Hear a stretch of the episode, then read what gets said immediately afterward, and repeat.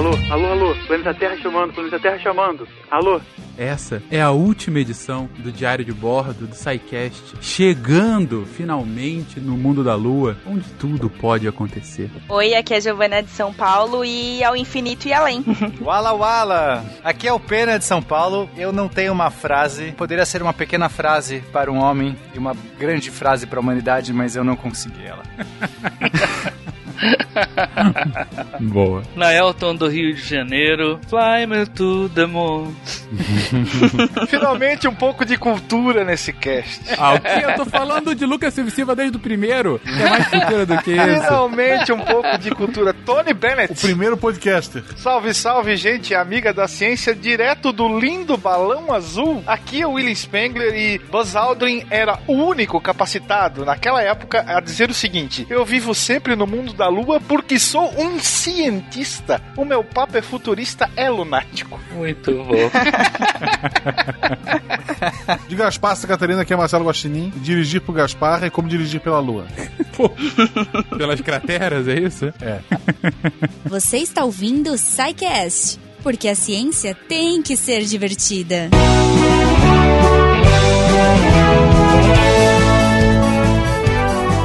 E chegamos a mais uma sessão de recadinhos do SciCast. Sim, você não está maluco, ouvinte? Hoje é sábado e como eu prometi ontem, hoje tem mais. Poxa vida, a última parte da nossa super trilogia Homem na Lua. Então, espero que vocês curtam, espero que vocês tenham gostado da experiência e da viagem até aqui. Aproveita que hoje tem mais, apertem os cintos e é isso aí, bora pra lua. Recados rápidos hoje, a gente falou um montão do Cambly ontem. É, aproveitem, sério, usem o código SciCast lá no site do Cambly. Não deixem passar essa oportunidade, porque, gente, é uma experiência muito legal, é muito divertida, é incrível. Então, é, conheçam e prestigiem e, claro, ajudem o SciCast, porque se vocês entrarem e colocarem nosso código e, e tiverem uma aulinha lá com o nosso código, o cliente fica feliz, você aprende inglês e a gente também fica feliz, porque a gente fez a diferença pra marca e pra vocês, né? Parece que é pouco, mas é muita ajuda, de verdade. Então, a todos vocês que se cadastraram com o nosso código, o meu muito obrigada. Eu amo vocês eternamente. Eu tô fazendo coração com a mão aqui. Se você quiser ajudar a gente de outra forma, você pode ficar chique ciência lá na lojinha da Mitou Camisetas. Então você pode entrar lá na Mitou Camisetas, procurar os nossos produtinhos do SciCast. Os, os links também estão aqui no post. E, enfim, você vai ficar chique fashion ciência aí. Claro, se você também quiser ser um patrono, se você quiser participar do grupo, se você quiser ter acesso a outras coisas ali, você pode, a partir de um real, ajudar a ciência a ser divertida pelo PicPay, Padrim e Patreon. Se você quiser falar com a gente, naquele Fala Que Eu Discuto, contato arroba e se for uma coisa mais aberta, se você quiser compartilhar gifs de gatinhos na lua, ou se você quiser mandar uma música que tenha a ver com a lua, ou qualquer coisa do tipo, e aí eu espero muito que o, que o editor tenha colocado, tipo, lua vai, sabe, nesse recado, não sei. Pagodão, assim. Então, se você quiser falar com a gente e criticar a Jujuba por colocar uma música, ou gostar da música, falar que legal, eu gosto dessa música, você entra lá no post, no Portal Deviante, eh, comenta com a gente, com certeza o pessoal vai interagir com você, a gente vai fazer brincadeira, e se você tiver dúvidas, também serão respondidas. Ou no próprio post, ou no Derivadas, que é a leitura de e-mails. Lembrando, claro, que o Portal Deviante é um super megazord de conhecimento, entretenimento e diversão. Então, se você quiser conhecer os outros podcasts da casa, você pode entrar, é, assinar os feeds individuais, assinar os- o feed único. Você também tem textos diários saindo pela linda da Deb, curadora maravilhosa, que vai lá, que revisa os textos dessa galera incrível. Gente, sério, são quase 100 pessoas trabalhando todos os dias no SciCast para você aumentar o seu conhecimento de uma forma divertida. Então não deixe de prestigiar, não deixe de apoiar e não deixe de ajudar a gente. Entrem lá e é, é isso. Mandem muito amor. Pelas nossas redes sociais também, arroba Portal Deviante. Acho que é só. Eu não vou ficar falando muito porque eu falei muito ontem. Vambora pro episódio. I believe that this nation should commit itself to achieving the goal before this decade is out of landing a man on the moon and returning him safely to the earth. No single space project in this period will be more impressive to mankind or more important for the long-range exploration of space, and none will be so difficult or expensive to accomplish.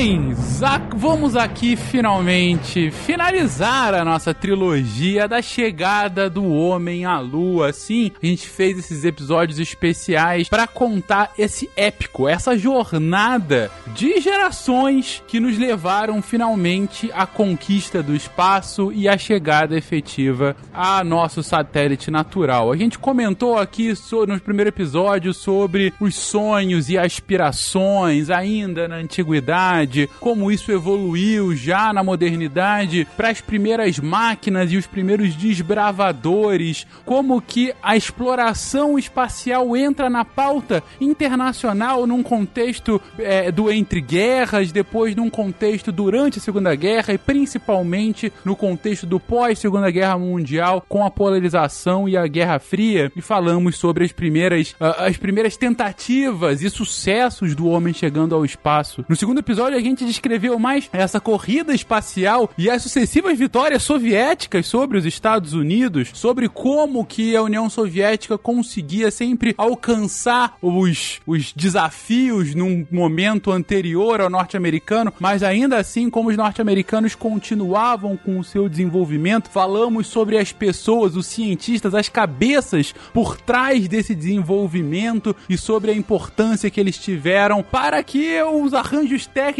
dessa missão tão complexa que era, em plenos anos 60, ser de fato conseguida com a tecnologia daquele momento. Falamos sobre a Lua como novo, grande e último desafio a ser colocado nessa corrida espacial e a importância do Kennedy que ele teve para isso. E aí comentamos sobre a Gemini e como essa missão norte-americana foi essencial para colocar cada vez mais próximo o desejo humano de finalmente chegar e aterrizar e conseguir voltar da Lua. E hoje, dia 20 de julho de 2019, exatamente 50 anos depois da chegada do homem à Lua, vamos falar justamente desse acontecimento, sobre como que a missão Apollo veio a emergir, como que, na verdade a gente já, tava, a gente já comentou um pouco das missões Apollo anteriores, mas como as mais recentes levaram a gente até a Lua, de fato, como foi, enfim, a viagem até lá e como foi esse momento tão épico, o que é frequentemente reconhecido como o momento mais é, explanado na mídia internacional do século XX. O momento do século. O momento do século, é, é isso, viu? É o momento do século. Posso fazer algumas observações em relação aos, aos dois passados que eu acho interessante? Vamos lá. No que tange a exploração espacial, mais ou menos até o período anterior à Segunda Guerra Mundial, para muitas pessoas nos Estados Unidos, inclusive, a exploração do espaço era algo muito, muito, muito, muito, muito, muito distante. Começa por aí, né? Há mais ou menos até logo, logo no pós-guerra, mais da metade da população dos Estados Unidos nunca tinha ouvido falar de satélites espaciais. A coisa vai ter um- uma virada de chave considerável a partir do lançamento do Sputnik, junto com um medo que acabou vindo a reboque, porque a ideia é que se os russos têm tecnologia para lançarem algo no espaço, eles podem soltar uma cabeça explosiva nas nossas cabeças, né? Tanto é que logo depois disso, menos de um ano depois, nós vamos ter a fundação da NASA, que seria a agência dedicada a explorar o espaço, e mais a Fundação Nacional de Ciências, que promoveria uma integração da comunidade científica com os- a escola de base. E aí você tem Sputnik, você tem a cadelinha, você tem Gagarin, né? É, a ponta de lança totalmente russa. Na sequência a gente tem os primeiros astronautas dos Estados Unidos aparecendo na jogada e eu acabei percebendo assim a questão da mitificação pela sociedade dos Estados Unidos em relação aos astronautas. É, Essa mitificação se dá principalmente em cinco pontos. Então, eram heróis, sim, que representavam a sociedade rumo ao desconhecido, traziam a personificação da, do representante masculino da classe média branca, tinham um traje legal, o que diferenciava de americanos, entre aspas, comuns. Ser astronauta, então, significava pertencer a uma elite diferencial gigantesco em relação ao restante da sociedade, e é claro, representava aquele jovem poderoso, né, que traria um, um futuro maravilhoso para a sua nação. Mais conservador do que isso é besteira. É, nessa mesma época a gente tem o desenvolvimento, começamos a ter o desenvolvimento das chamadas é, mídias de massa, especialmente com rádio, TV, é, e aí você precisa mostrar à população a necessidade e o sucesso do desenvolvimento desse programa. Talvez por aqui a gente encontre uma pista pelo sucesso quase que imediato dos discursos do então presidente John Kennedy, especialmente em 61 e 62. Dizem inclusive que ele queria cravar o ano, não seriam nos próximos 10 anos ou nessa década, como ele fala. Ele queria ter afirmado que seria em 67. E aí o próprio pessoal da NASA aconselha ele a não cravar assim tão específico. Joga mais na, nos 10 anos que, que teriam por vir. E aí a gente tem toda uma mediatização da corrida espacial. Nós temos um tracker entre nós. E Star Trek surge antes da chegada do Homem à Lua, né? Se não me engano, começa em 66 a série clássica. E prospere. E aí nós temos Barbarella também. A gente vai ter 2001. Sensacional, Uma Odisseia no espaço.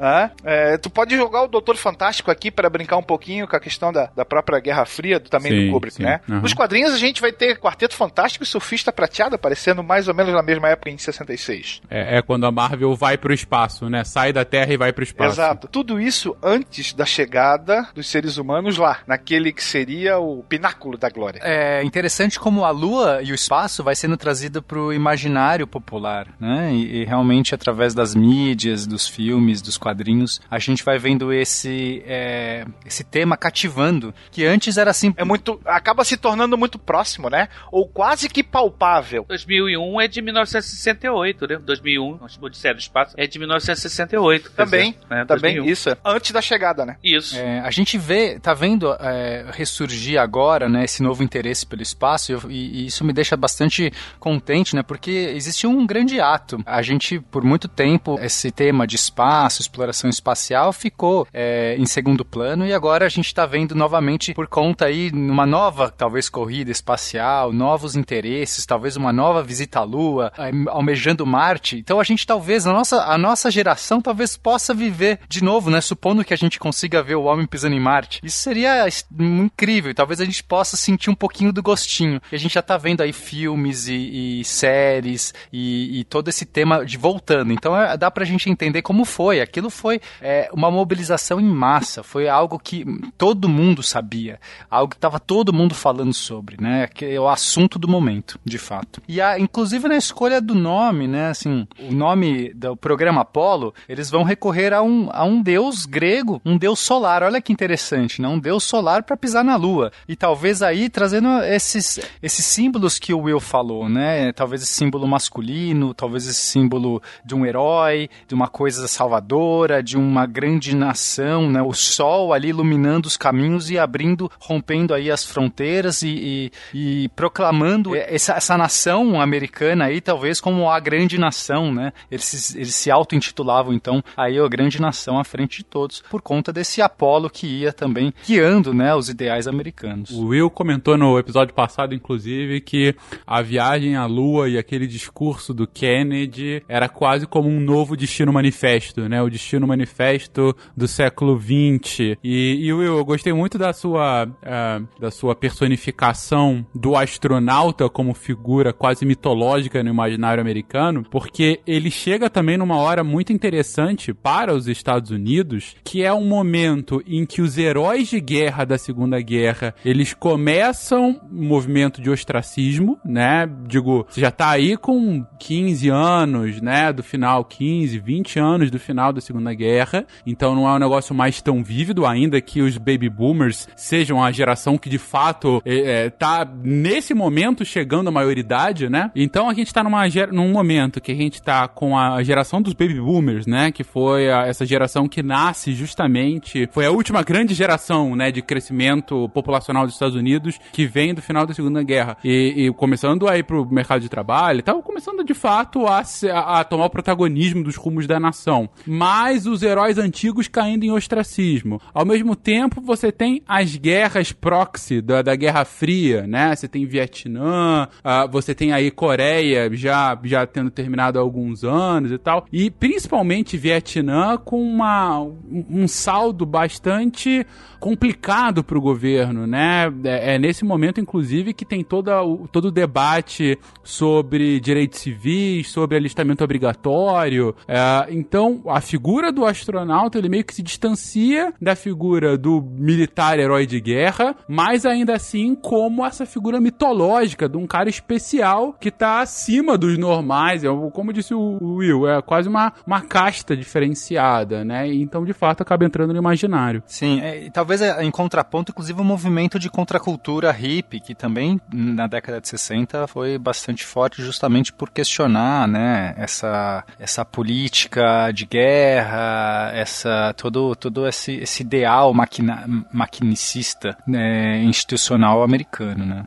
Mas aqui a gente tem, né, no oposto a isso, o, os astronautas surgindo como esse símbolo de um novo herói, que ao mesmo tempo são os desbravadores, os colonizadores, os que estão levando aí a fronteira é, da, da civilização humana. Né? Mas eu queria lembrar, é, foi em 68 que teve aquela convulsão política muito forte, não teve na Europa, Estados Unidos também, foi em 68 especificamente, né? Teve, acho que foi, foi em Paris, se eu não me engano, Estados Unidos também teve uma convulsão política especialmente forte, né? Sim, sim, foi, foi o movimento de maio de 68, principalmente em Paris, que também estava ligado a essa corrente de um progressismo social no mundo inteiro, né? Essa antiga geração de heróis já se passou pelo menos uma geração que não necessariamente vai continuar reconhecendo os combatentes lá da Segunda Guerra como os valerosos G.I. Joes que, lhe, que libertaram o mundo das tiranias do fascismo e, ou do nazifascismo, por assim dizer, né? Então, existia sim uma carência de um novo ou de novos heróis para aquela sociedade.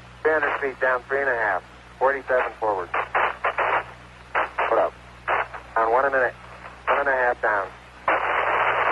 E então estamos aqui com a Apollo. Como a gente comentou no episódio passado, o, os Estados Unidos, eles assumiram, digamos assim, uma disputa, né, de, de, de marcos, vamos colocar assim, quem estava chegando mais próximo, mais rápido à Lua. Eu lembro que um dos pontos mais interessantes do episódio passado uh, foi justamente do, da grande inovação que foi conseguir manobrar as naves em órbita para que elas pudessem ser acopladas para que a partir do acoplamento fosse possível chegar à Lua e retornar. E, e, os americanos foram os primeiros a fazer isso, justamente na missão Gemini. Mas, como o Pena colocou, a Apollo era para chegar no finalmente, era para de fato ser as missões que vão fazer a gente chegar na Lua, não? Fencas, eu posso fazer só uma observação sobre o acoplamento? Vamos lá. Como já tinha sido feito na, na Gemini e, enfim, né, tinha dado certo, etc. E é a área de, de estudo do Buzz Aldrin, né? E na Gemini também tinha o Neil Armstrong, era, era óbvio que isso ia ser usado para a missão Apollo, né? Mas eu, não sei se vocês comentaram no episódio passado, mas não é tão fácil manobrar isso em órbita, né? Então, eu acho que para o programa Apollo, que era uma coisa que precisava chegar na Lua é, na data que foi pré-determinada, isso se torna um pouco arriscado, né? Então, mesmo se a gente estiver usando uma manobra é, que tem eficiência de combustível, né? Uma manobra de Roman, por exemplo, ela ainda precisa de dois impulsos de combustível. Então, significa muito gasto de combustível combustível, né? Deixa o projeto mais pesado, deixa o projeto mais caro. E também, se você errar qualquer coisinha, você já passa muito longe do seu objeto de acoplamento. Então, acho que deu certo na Gemini, mas se torna um pouco arriscado, né, para Apollo. Então, acho que por isso que eles vão tentar é, arrumar outras formas de fazer com que o projeto dê certo. É, quando eles começam a pensar no projeto Apollo, existem várias ideias, vários é, formatos de missão. É, a mais simples, que seria o que eles chamavam de ascensão direta, era você põe um foguete gigante, coloca o módulo dos, dos astronautas e o módulo lunar lá em cima do foguete, manda isso para a Lua, o foguete pousaria a nave, essa nave inteira na Lua, ela, ela sairia da Lua inteira, né? Ou no, no, no processo ela ia deixando partes dela, mas isso não, mas, ou seja, ela iria o, o, toda essa nave pousar na Lua, depois ela sai e retorna à Terra. E esse método, ele é, ele seria impraticável, não haveria nenhum foguete construído construído capaz, com aquela tecnologia, nem já de hoje, capaz de construir algo com essa robustez.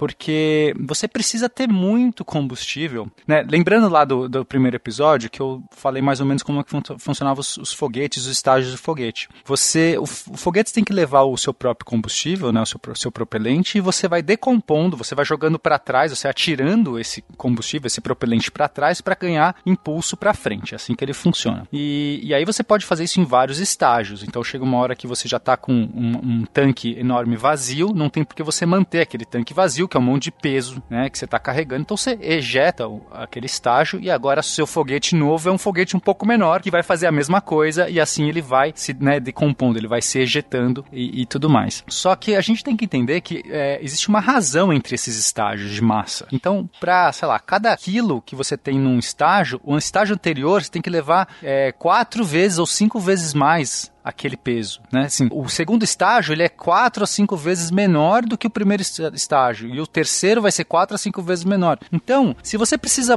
fazer uma nave que vai conseguir pousar na Lua e voltar para a Terra, você tem que fazer um foguete capaz de levar toda essa nave inteira com todo esse combustível para volta. Então, você tem que fazer um foguete gigante. É assim, é, essa, essa relação ela é exponencial, né? Uma, uma proporção geométrica. Então, para o terceiro estágio é quatro cinco vezes do segundo, que é quatro cinco vezes do primeiro. Então, se você tiver oito estágios, por exemplo, você vai fazendo essa relação, é absurdo. Então essa ascensão direta, que seria o mais simples de fazer, já foi descartado, assim, você fala assim, não, isso aqui não vai dar pra fazer. A gente tem que pensar numa outra estratégia, isso aqui não tem como a gente fazer um foguete desse tamanho. Só pra, pra destacar que o filme Destination Moon usa essa ideia de ascensão direta. Não sei se vocês viram o filme, era uma nave que parece uma V2 com asas e que pousa na Lua, né? Era uma ficção científica que na época ainda era baseada em, em algumas pesquisas, ou seja, eles pensaram, eu acho que de todas as, essas opções, é que mais tem cara de ficção científica, de uma coisa aventureira. É uma nave que você vai e não vai ficar soltando pedaços dela no caminho. É uma uhum. coisa meio de argo, argonave, né? Sim. É, né? Só, só pra destacar que isso tem, tem esse encanto, né? E, então, aí essa, essa, segunda opção, é, a ideia seria o quê? A gente fazer, lançar uma nave e depois lançar uma outra, é, uma outra nave que seria um tanque de combustível que abasteceria em órbita na Terra essa, essa outra nave. Então, é, você poderia mandar uma, uma nave um pouco menor. O seu foguete inicial para lançar essa primeira nave não precisa ser tão grande, porque ela vai ficar em órbita, não vai estar tá com todo o seu combustível, ela tá, vai ser uma nave sem combustível. E você abastece todo o seu combustível com outro lançamento, um outro foguete manda essa nave combustível, eles se encontram, fazem a aproximação, o rendezvous, conectam, passa o combustível e depois essa nave cheia de combustível faria o mesmo percurso da, é, da, da anterior. Então ela pousaria inteira na Lua, depois voltaria inteira. É, era uma opção possível, mas também parecia algo bem complicado, tinham vários complicadores. Aí a gente tinha uma outra opção que talvez tivesse fosse a mais eficiente em vários aspectos. Você faria esse encontro na superfície da Lua. Então você já manda com antecedência uma nave combustível que pousaria na Lua. Então ela só pousa, ela não tem capacidade de voltar, então é só uma sonda de ida. Claro que vai ser uma sonda grande porque ela vai ter todo o combustível para volta, mas ela fica ali. Ela... Posto Ipiranga. você manda o posto Ipiranga para a Lua.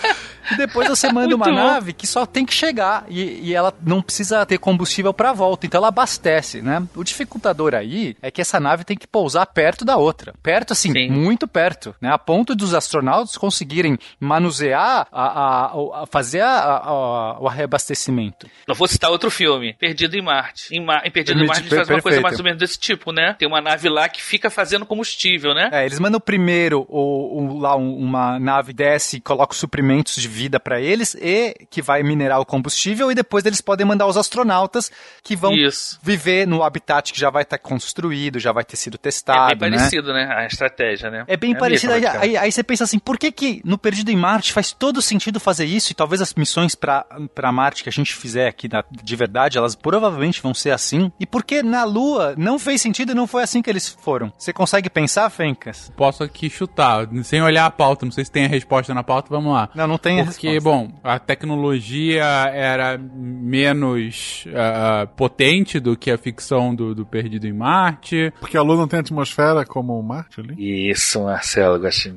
Aí eu... ficaria mais exposto, é isso? Como não tem atmosfera, poderia ser quebrado? Ele tira combustível da atmosfera. Não, é, que, é que então, eu acho que tem dois pontos aí. Um do que o Guaxinim falou e o outro que o Fencas falou. Que para você realmente fazer combustível em Marte, a gente tem, a gente tem como fazer isso. Então, é, existe uma reação de Sabatier que você consegue produzir é, combustível, você consegue extrair lá o que você precisa para fazer hidrazina e outros tipos de combustível é, para você conseguir abastecer. Na Lua seria bem mais complicado. Mas ainda assim, a, a, a ideia deles era mandar o posto Ipiranga já com combustível. Quer dizer, você não vai minerar na Lua. Mas por que não foi essa a abordagem que eles fizeram? Né? Eles não fizeram isso porque para a gente manobrar e garantir que o astronauta vai conseguir é, pousar certinho do lado, porque a gente tem fal falando de uma precisão incrível para você conseguir é, pousar a ponto de abastecer. Se você pousar 2 km de distância, abraço, amigo. Morreu, acabou, não tem. Se você pousar 1 um km de distância, não tem, já era. Você não vai conseguir chegar. Você não vai, você tem que pousar, sei lá, no mínimo, eu não sei exatamente a precisão, porque esse projeto não foi feito, mas talvez uma precisão de dezenas de metros para que você pudesse cabear os cabos e abastecer. E aí você garantir que na, na, nos tempos da, da missão Apollo, que você não tem GPS, você não tem precis, é, radares com precisão,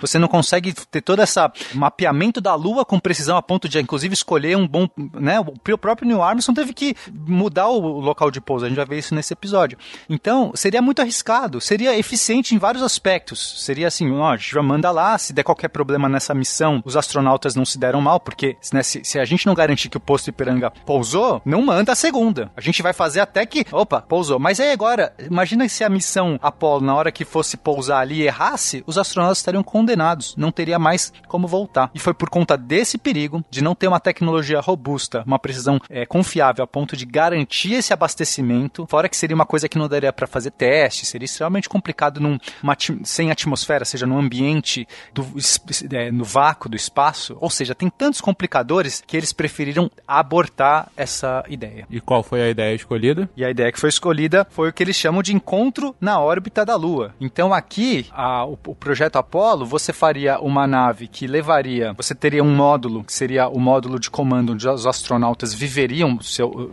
durante a viagem, você teria um módulo lunar. E quando você chegasse na órbita da Lua, você muda, mandaria somente um módulo, você, a nave, ela se, se decomporia em duas, somente um módulo pequenininho, o lunar, pousaria, depois ele voltaria, né, ele se dividiria lá na, na Lua, ele se, depois que pousou, ele se dividiria de novo, aí você tem o módulo de é, descendente módulo ascendente.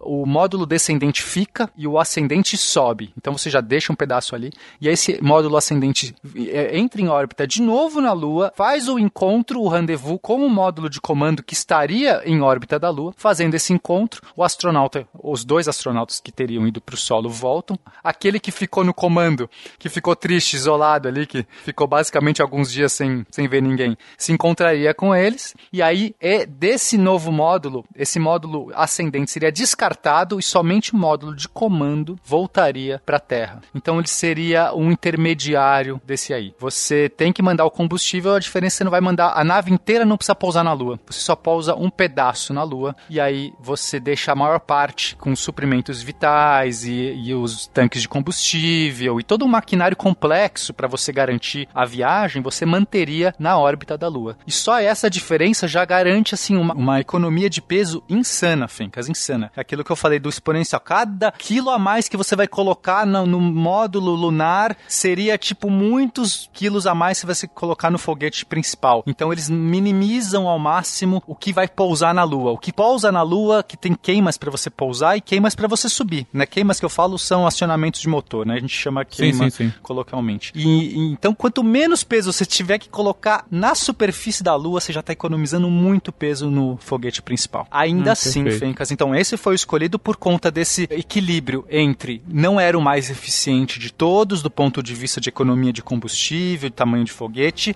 mas você tinha que ter uma questão de segurança e tecnologia que eles já tinham desenvolvido. E eles tinham já testado o rendezvous, eles sabiam que dava para fazer o encontro no espaço, ou seja, na órbita. Lembra aquela dificuldade de como é que eu vou manobrar uma espaçonave para encontrar com outra numa órbita da Lua sem ter o suporte da Terra é, próximo, né? Então você não vai ter aqueles instrumentos todos que a gente tem aqui ao redor da Terra, no solo terreno, com antenas poderosas, para te ajudar a fazer esse encontro. Seria muito mais difícil. Mas eles sabiam fazer isso até manualmente, ou seja, se, se, se os radares dessem pau, um astronauta treinado poderia fazer isso sem problemas, né? Com frio na barriga, com certeza, mas poderia fazer sem problemas. Então foi por isso que esse foi o plano escolhido. Ele tinha um equilíbrio entre segurança, entre um, ser um pouco conservador em termos de tecnologias e ao mesmo tempo de ser eficiente a ponto de dar para fazer um, foguete. Mas esse foguete, Fencas, ele seria gigantesco. Ainda assim, foi a maior, o maior foguete já criado pela humanidade. Até aquele momento ou desde sempre? Desde sempre. A gente não. Depois do Saturno V, que foi esse foguete, o lançador que, que mandou a missão Apollo, nenhum foguete, até hoje, é, chegou perto desse tamanho. A gente está falando de foguete de 110 metros de, de altura, e, e assim, é, a gente vai falar os dados todos do foguete, né? acho que a gente já pode entrar nos pormenores. Mas é, o motor desse foguete, que é o F1, então o primeiro estágio usava cinco motores F1, são motores gigantescos. Assim, nenhum motor também se equiparou na história da humanidade a esses motores. Né? E naquela época, isso significou inclusive um salto assim. A gente seria aquela brincadeira que a gente estava fazendo do V2, né, comparado com os outros, assim, seria é, assim, é muito grande, tipo, uma diferença absurda. Então, mais ou menos um prédio de pouco mais de 30 andares. Prédio de 30 andares você mandar pro espaço.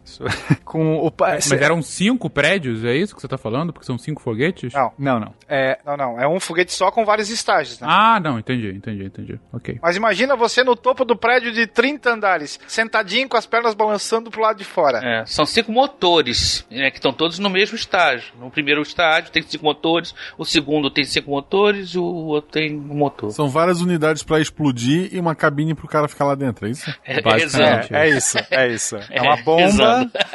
um, uma...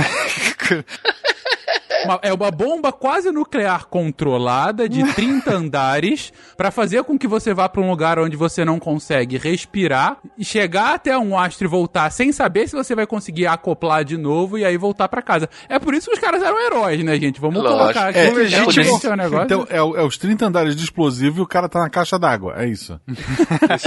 é, é isso. O legítimo passageiro da agonia. Forward, come down nicely, 200 feet, four and a half down, five and a half down. 160, six, six and a half down, five and a half down. Mas enfim, vamos lá. O Saturno 5, que é o nome desse foguete, ele então ele tinha lá 110,6 metros de comprimento e 10 metros de diâmetro, Fencas. 10 metros de diâmetro. É muito grande isso, né? A massa total pesava 3 mil toneladas. Só o primeiro estágio, 2.500, 2.300 toneladas. 2.300 toneladas. Fencas. É, é uma coisa de doido. Aí a gente tem os outros estágios. Então, novamente, ele vai é, se decompondo. Então, o primeiro estágio a gente tem cinco motores F1, que são esse, esse motor que eu falei para você, que foi o maior motor também já criado. É, aí a gente tem o segundo estágio, o segundo estágio... O, o, primeiro tinha 42, que já é um negócio gigantesco, né? 42 metros de altura, 10 metros de diâmetro, mais ou menos 2 mil toneladas de peso. O segundo, 24 metros de altura, as mesmas 10 de diâmetro. E assim, o primeiro estágio te dava um tempo de... Ele funcionaria por 2 minutos e meio apenas. Exato, 2 minutos e meio. Olha o tamanho do colosso por um tempo ínfimo de funcionamento. É, é, né? é, assim, quantidade de toneladas que você vai colocar, então essas duas mil toneladas é basicamente combustível. Então você vai despejar duas mil toneladas em dois minutos e meio só para conseguir dar um impulso inicial a essa massa inteira. É por isso que é, muito louco. É, acho que seria interessante explicar qual é esse, esse propelente que é usado, né? É querosene de aviação uhum. e oxigênio líquido, né? Quando a gente vê aquelas imagens do foguete subindo e cai aquelas coisinhas brancas, é gelo, por causa do oxigênio líquido, né? Uhum. É, você tem que manter é, é, é esse combustível em temperaturas criogênicas, né? O oxigênio para ficar líquido, ele tem que estar numa temperatura muito baixa. Então, você já tem algumas dificuldades técnicas, algumas não, várias dificuldades técnicas, tem que isolar aquilo, manter esses tanques bem acondicionados para que eles não, não se esquentem muito rápido. Isso. A gente pode dizer que é uma semelhança entre uma garrafa térmica e um foguete. Vai ter uma garrafa térmica bem grande. É uma e... garrafa térmica em volta de bombas de bananas de dinamite. É. É, sem que elas explodam, com a, com a explosão controlada. É, que beleza, que beleza é lindo, isso, realmente. E caixa d'água em cima com as pessoas, né? Só tá ficando melhor o negócio, a descrição, mas vamos lá, continuemos. Bom, aí o segundo estágio, ele era movido por cinco motores J2, que é um motor é, impulsionado por hidrogênio líquido. E o hidrogênio líquido, Fincas, ele é melhor, é, ele é um combustível mais eficiente do que o querosene, é, por ser inclusive mais leve, né? Quanto mais leve, mais rápido você consegue impulsionar um combustível e, portanto, mais é, energia, mais impulso você consegue extrair, né? Pelaquela equação lá do Tsiolkovsky, que a, a velocidade de, que você é, joga para trás alguma coisa, quanto mais alto essa velocidade, mais ele te impulsiona. Então é muito legal você usar o hidrogênio líquido, no caso, né? Para você conseguir fazer isso. Só que é, o hidrogênio tem dificuldades absurdas. Primeiro que a temperatura para ele ser líquido é mais baixa ainda. O hidrogênio é tão leve, né? Ele é tão. o átomo de hidrogênio é o mais simples que, que existe na, no universo. Ele é tão pequeno que é, para você manter um tanque que consiga aprisionar o hidrogênio é muito difícil. Ele passa, ele vaza, ele, ele, ele atravessa qualquer coisa que você coloca. Então, é, missões de longa duração não dá para você fazer com hidrogênio líquido por conta disso. Então, aqui a gente está falando dos estágios do foguete de lançamento. Num foguete de lançamento que vai durar poucos minutos, tranquilo você jogar o hidrogênio líquido. Agora você pergunta, por que, que o primeiro estágio você não fez com hidrogênio líquido? É a primeira coisa que eu pensei. Só dura dois minutos e meio. Seria muito bom você usar no primeiro estágio hidrogênio, já que não precisa durar muito, você não precisa condicionar o hidrogênio por muito tempo. Só que o hidrogênio, ele ocupa um volume absurdo por ser uma coisa muito leve. Então, a densidade dele é muito baixa. Logo, você precisaria de tanques muito maiores, né? Se o Saturno já era desse tamanho, usando o primeiro estágio, que era o maior deles, de 40 e poucos metros, de querosene, se você fizesse esse primeiro estágio de hidrogênio, você teria que fazer talvez uns 80 metros. Então, também é inviável. Quer dizer, tem muitas dificuldades. Dá pra gente ficar entrando aqui nos pormenores, mas eu acho que talvez fique um pouco chato pro público de casa. Mas só para entender que, assim, tem muita engenharia brava aqui, né? Rocket science violento por trás nas escolhas de cada um desses, de, dessa arquitetura, desses, de, de, dessas escolhas de engenharia, enfim. E aí esse, esse estágio funcionaria por uns seis minutos e o foguete no final, né, desse processo, ele atingiria uns 24 mil quilômetros por hora e aí estaria já posicionado a uma altura de 185 km de, de altura.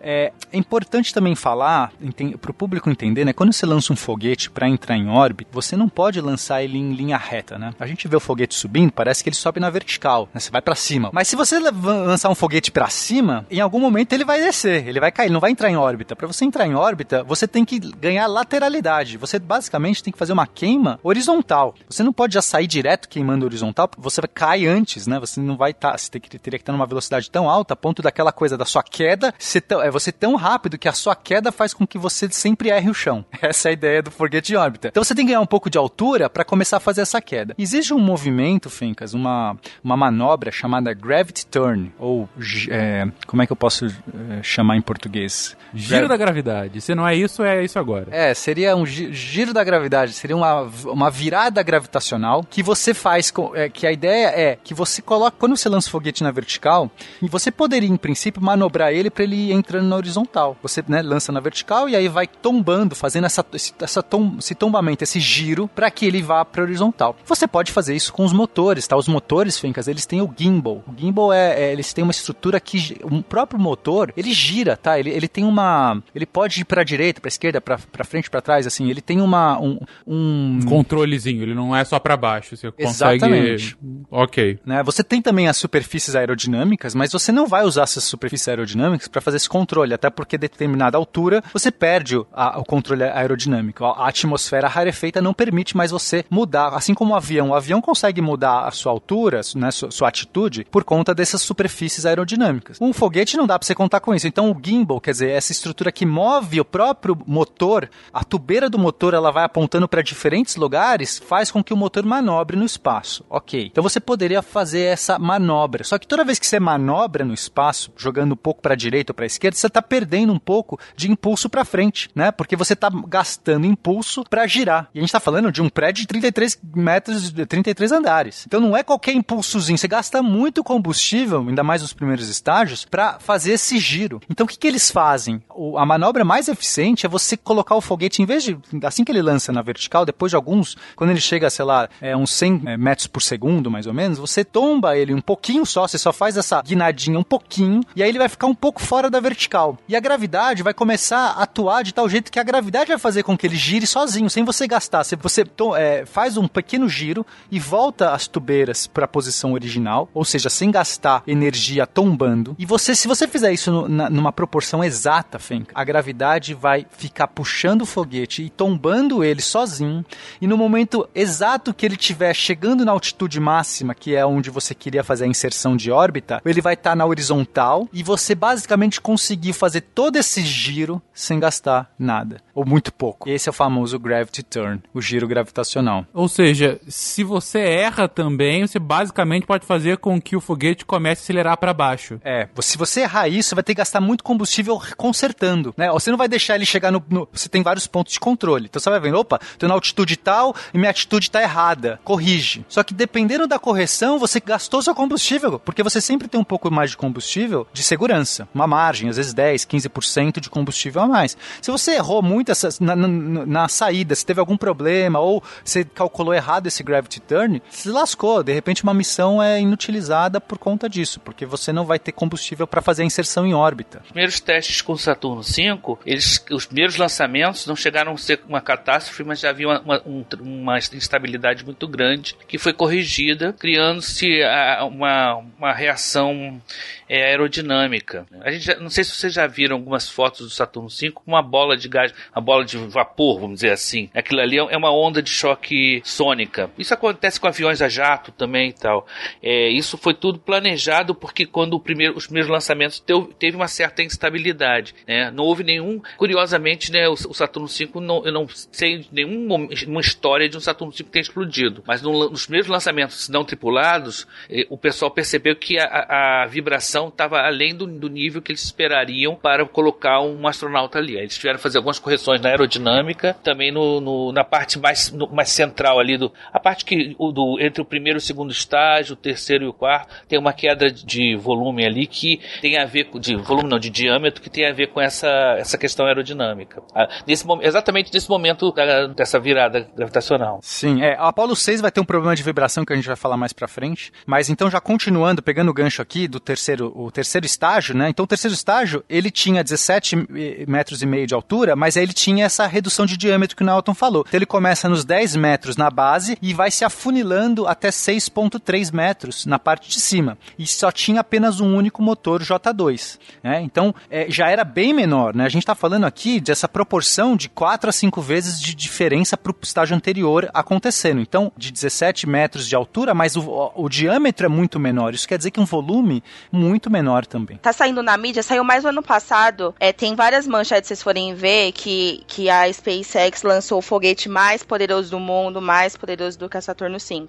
Então, na verdade, eu acho que é bom esclarecer que esse foguete ele não é maior, ele só é mais, entre aspas, poderoso, porque ele tem uma capacidade de carga maior do que a Saturno V. O, Fa o Falcon Heavy. Isso, o Falcon Heavy. Ele tem 64 toneladas de capacidade de carga. Então é maior, mais que a Saturno V, mas em tamanho, em diâmetro, ele, ele é menor, né? Então é bom Mas tem que pensar que ele, ele tem maior capacidade de, de carga para órbitas baixas. É, para órbita baixa. Ele, ele não, é, ele não pra consegue. Órbita baixa, para órbita baixa, sim. Então, tem muito erro, né? Assim, realmente tem muita gente falando o maior foguete construído foi da, o Falcon Heavy. Não. O Falcon Heavy é o maior foguete da atualidade. Mesmo em capacidade de, de colocar carga útil em órbita, ele não consegue bater o Saturno V. Não dá para você lançar. Vamos supor que a gente mudasse agora e colocasse. Troca o Saturno V, coloca o Falcon Heavy, coloca tudo, a, a carga útil, ou seja, a nave que você vai colocar lá em cima, a mesma. Ele não põe na Lua. Não, não consegue. Então, é, mesmo essa informação não está correta. Tipo, ele não é o mais poderoso da atualidade, é, de toda a história. Ele só é o mais poderoso da atualidade. Por quê? Porque o Saturno V não existe mais. De qualquer jeito, o Falcon Heavy é muito mais eficiente que o Saturno V, mas é óbvio, né? A tecnologia de hoje, a gente está falando de materiais, é, materiais compostos, a gente está falando de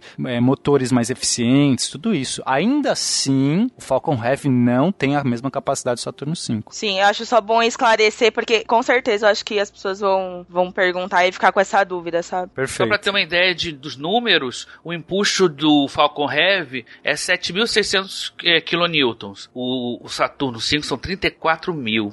É uma diferença razoável. Carga máxima do, do Falcon Heavy, né, é de 54.400 quilos. O Saturno V leva 140 mil. Então é uma diferença muito grande entre um e o outro. É como, como o Pena falou muito bem, ele é o maior da atualidade. Ele é um, um lançador grande e tal, mas não, não, não chega a, a incomodar a, a soberania, o reinado do Saturno V.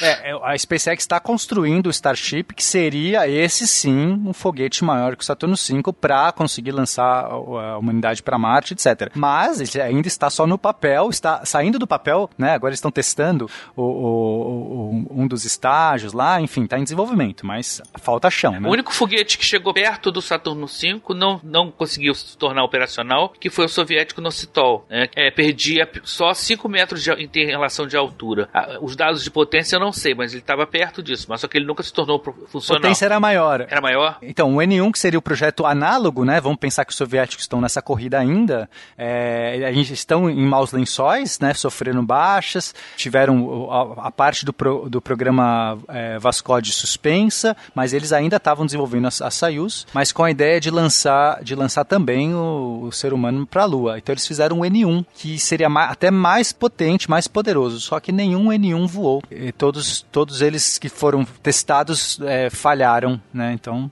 gente não pode falar. Outra coisa, é importante a gente ver essa questão dos foguetes de potência, que, por exemplo, se você lembrar do foguete Energia, que era o que levava o ônibus espacial soviético, era um baita foguete, um negócio poderosíssimo e tal. Mas as cargas que ele levava é para órbitas baixas. Então, às vezes, a gente olha o tamanho, olha o volume e pensa, mas tem que pensar é, qual a potência e até onde leva, né? Aí, como o Pena já falou, né? A gente, então, o Falcon Heavy é um baita foguete. Eu tenho minhas dúvidas se ele é mais potente do que o Energia, por exemplo. Não, tem, não teria que fazer comparação. Mas é, depende pra, o que está levando e para onde. Tipo, O Energia levava o ônibus espacial inteiro. Né? O, o Falcon Heavy ainda não tem a capacidade de levar uma coisa tão grande. Pelo menos eu não, não consigo nem conceber um desenho desse em que colocar um ônibus espacial colado ali do lado.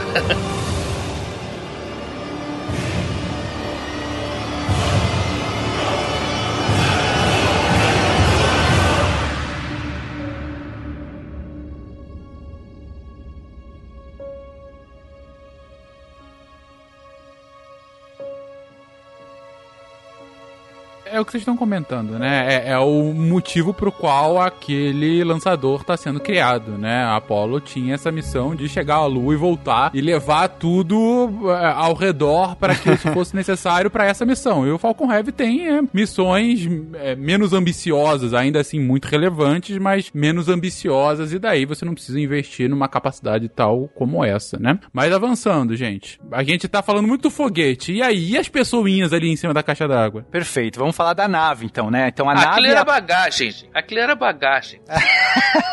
Bagagem, basicamente, né? Beleza. Tô brincando, vamos lá. Bom, a gente tem, é, em cima então desse foguetão, a gente vai ter um negócio chamado módulo de comando e serviço. Bom, tecnicamente tem um módulo lunar antes, mas eu vou explicar dessa forma para ficar mais claro, senão vai ficar mais confuso. Então, esse módulo de comando e serviço, ele tem uma parte da frente que é um cone, que é o módulo de comando, ou seja, onde os astronautas vão habitar, que é pressurizado, que é onde tem é, os, com- os comandos da nave, tem lá as poltronas, né, os assentos, e tem um diversos, diversos sistemas para você de, de oxigênio, de, de habitação, né, para você poder passar a viagem toda ali naquele módulo. Embaixo desse cone, você tem um cilindro, e esse cilindro é o módulo de serviço. E nesse módulo de serviço você vai ter um monte de aparatos que esse módulo não é pressurizado, então não dá para você ficar ali, né, você, tem que ter- você não pode entrar ali como um astronauta, ficar sem uma, um- uma roupa para aguentar, né? Você não tem a pressurização, não tem temperatura ali. E esse módulo vai ter então tanques, tanto dos, dos motores que você vai ter que acionar,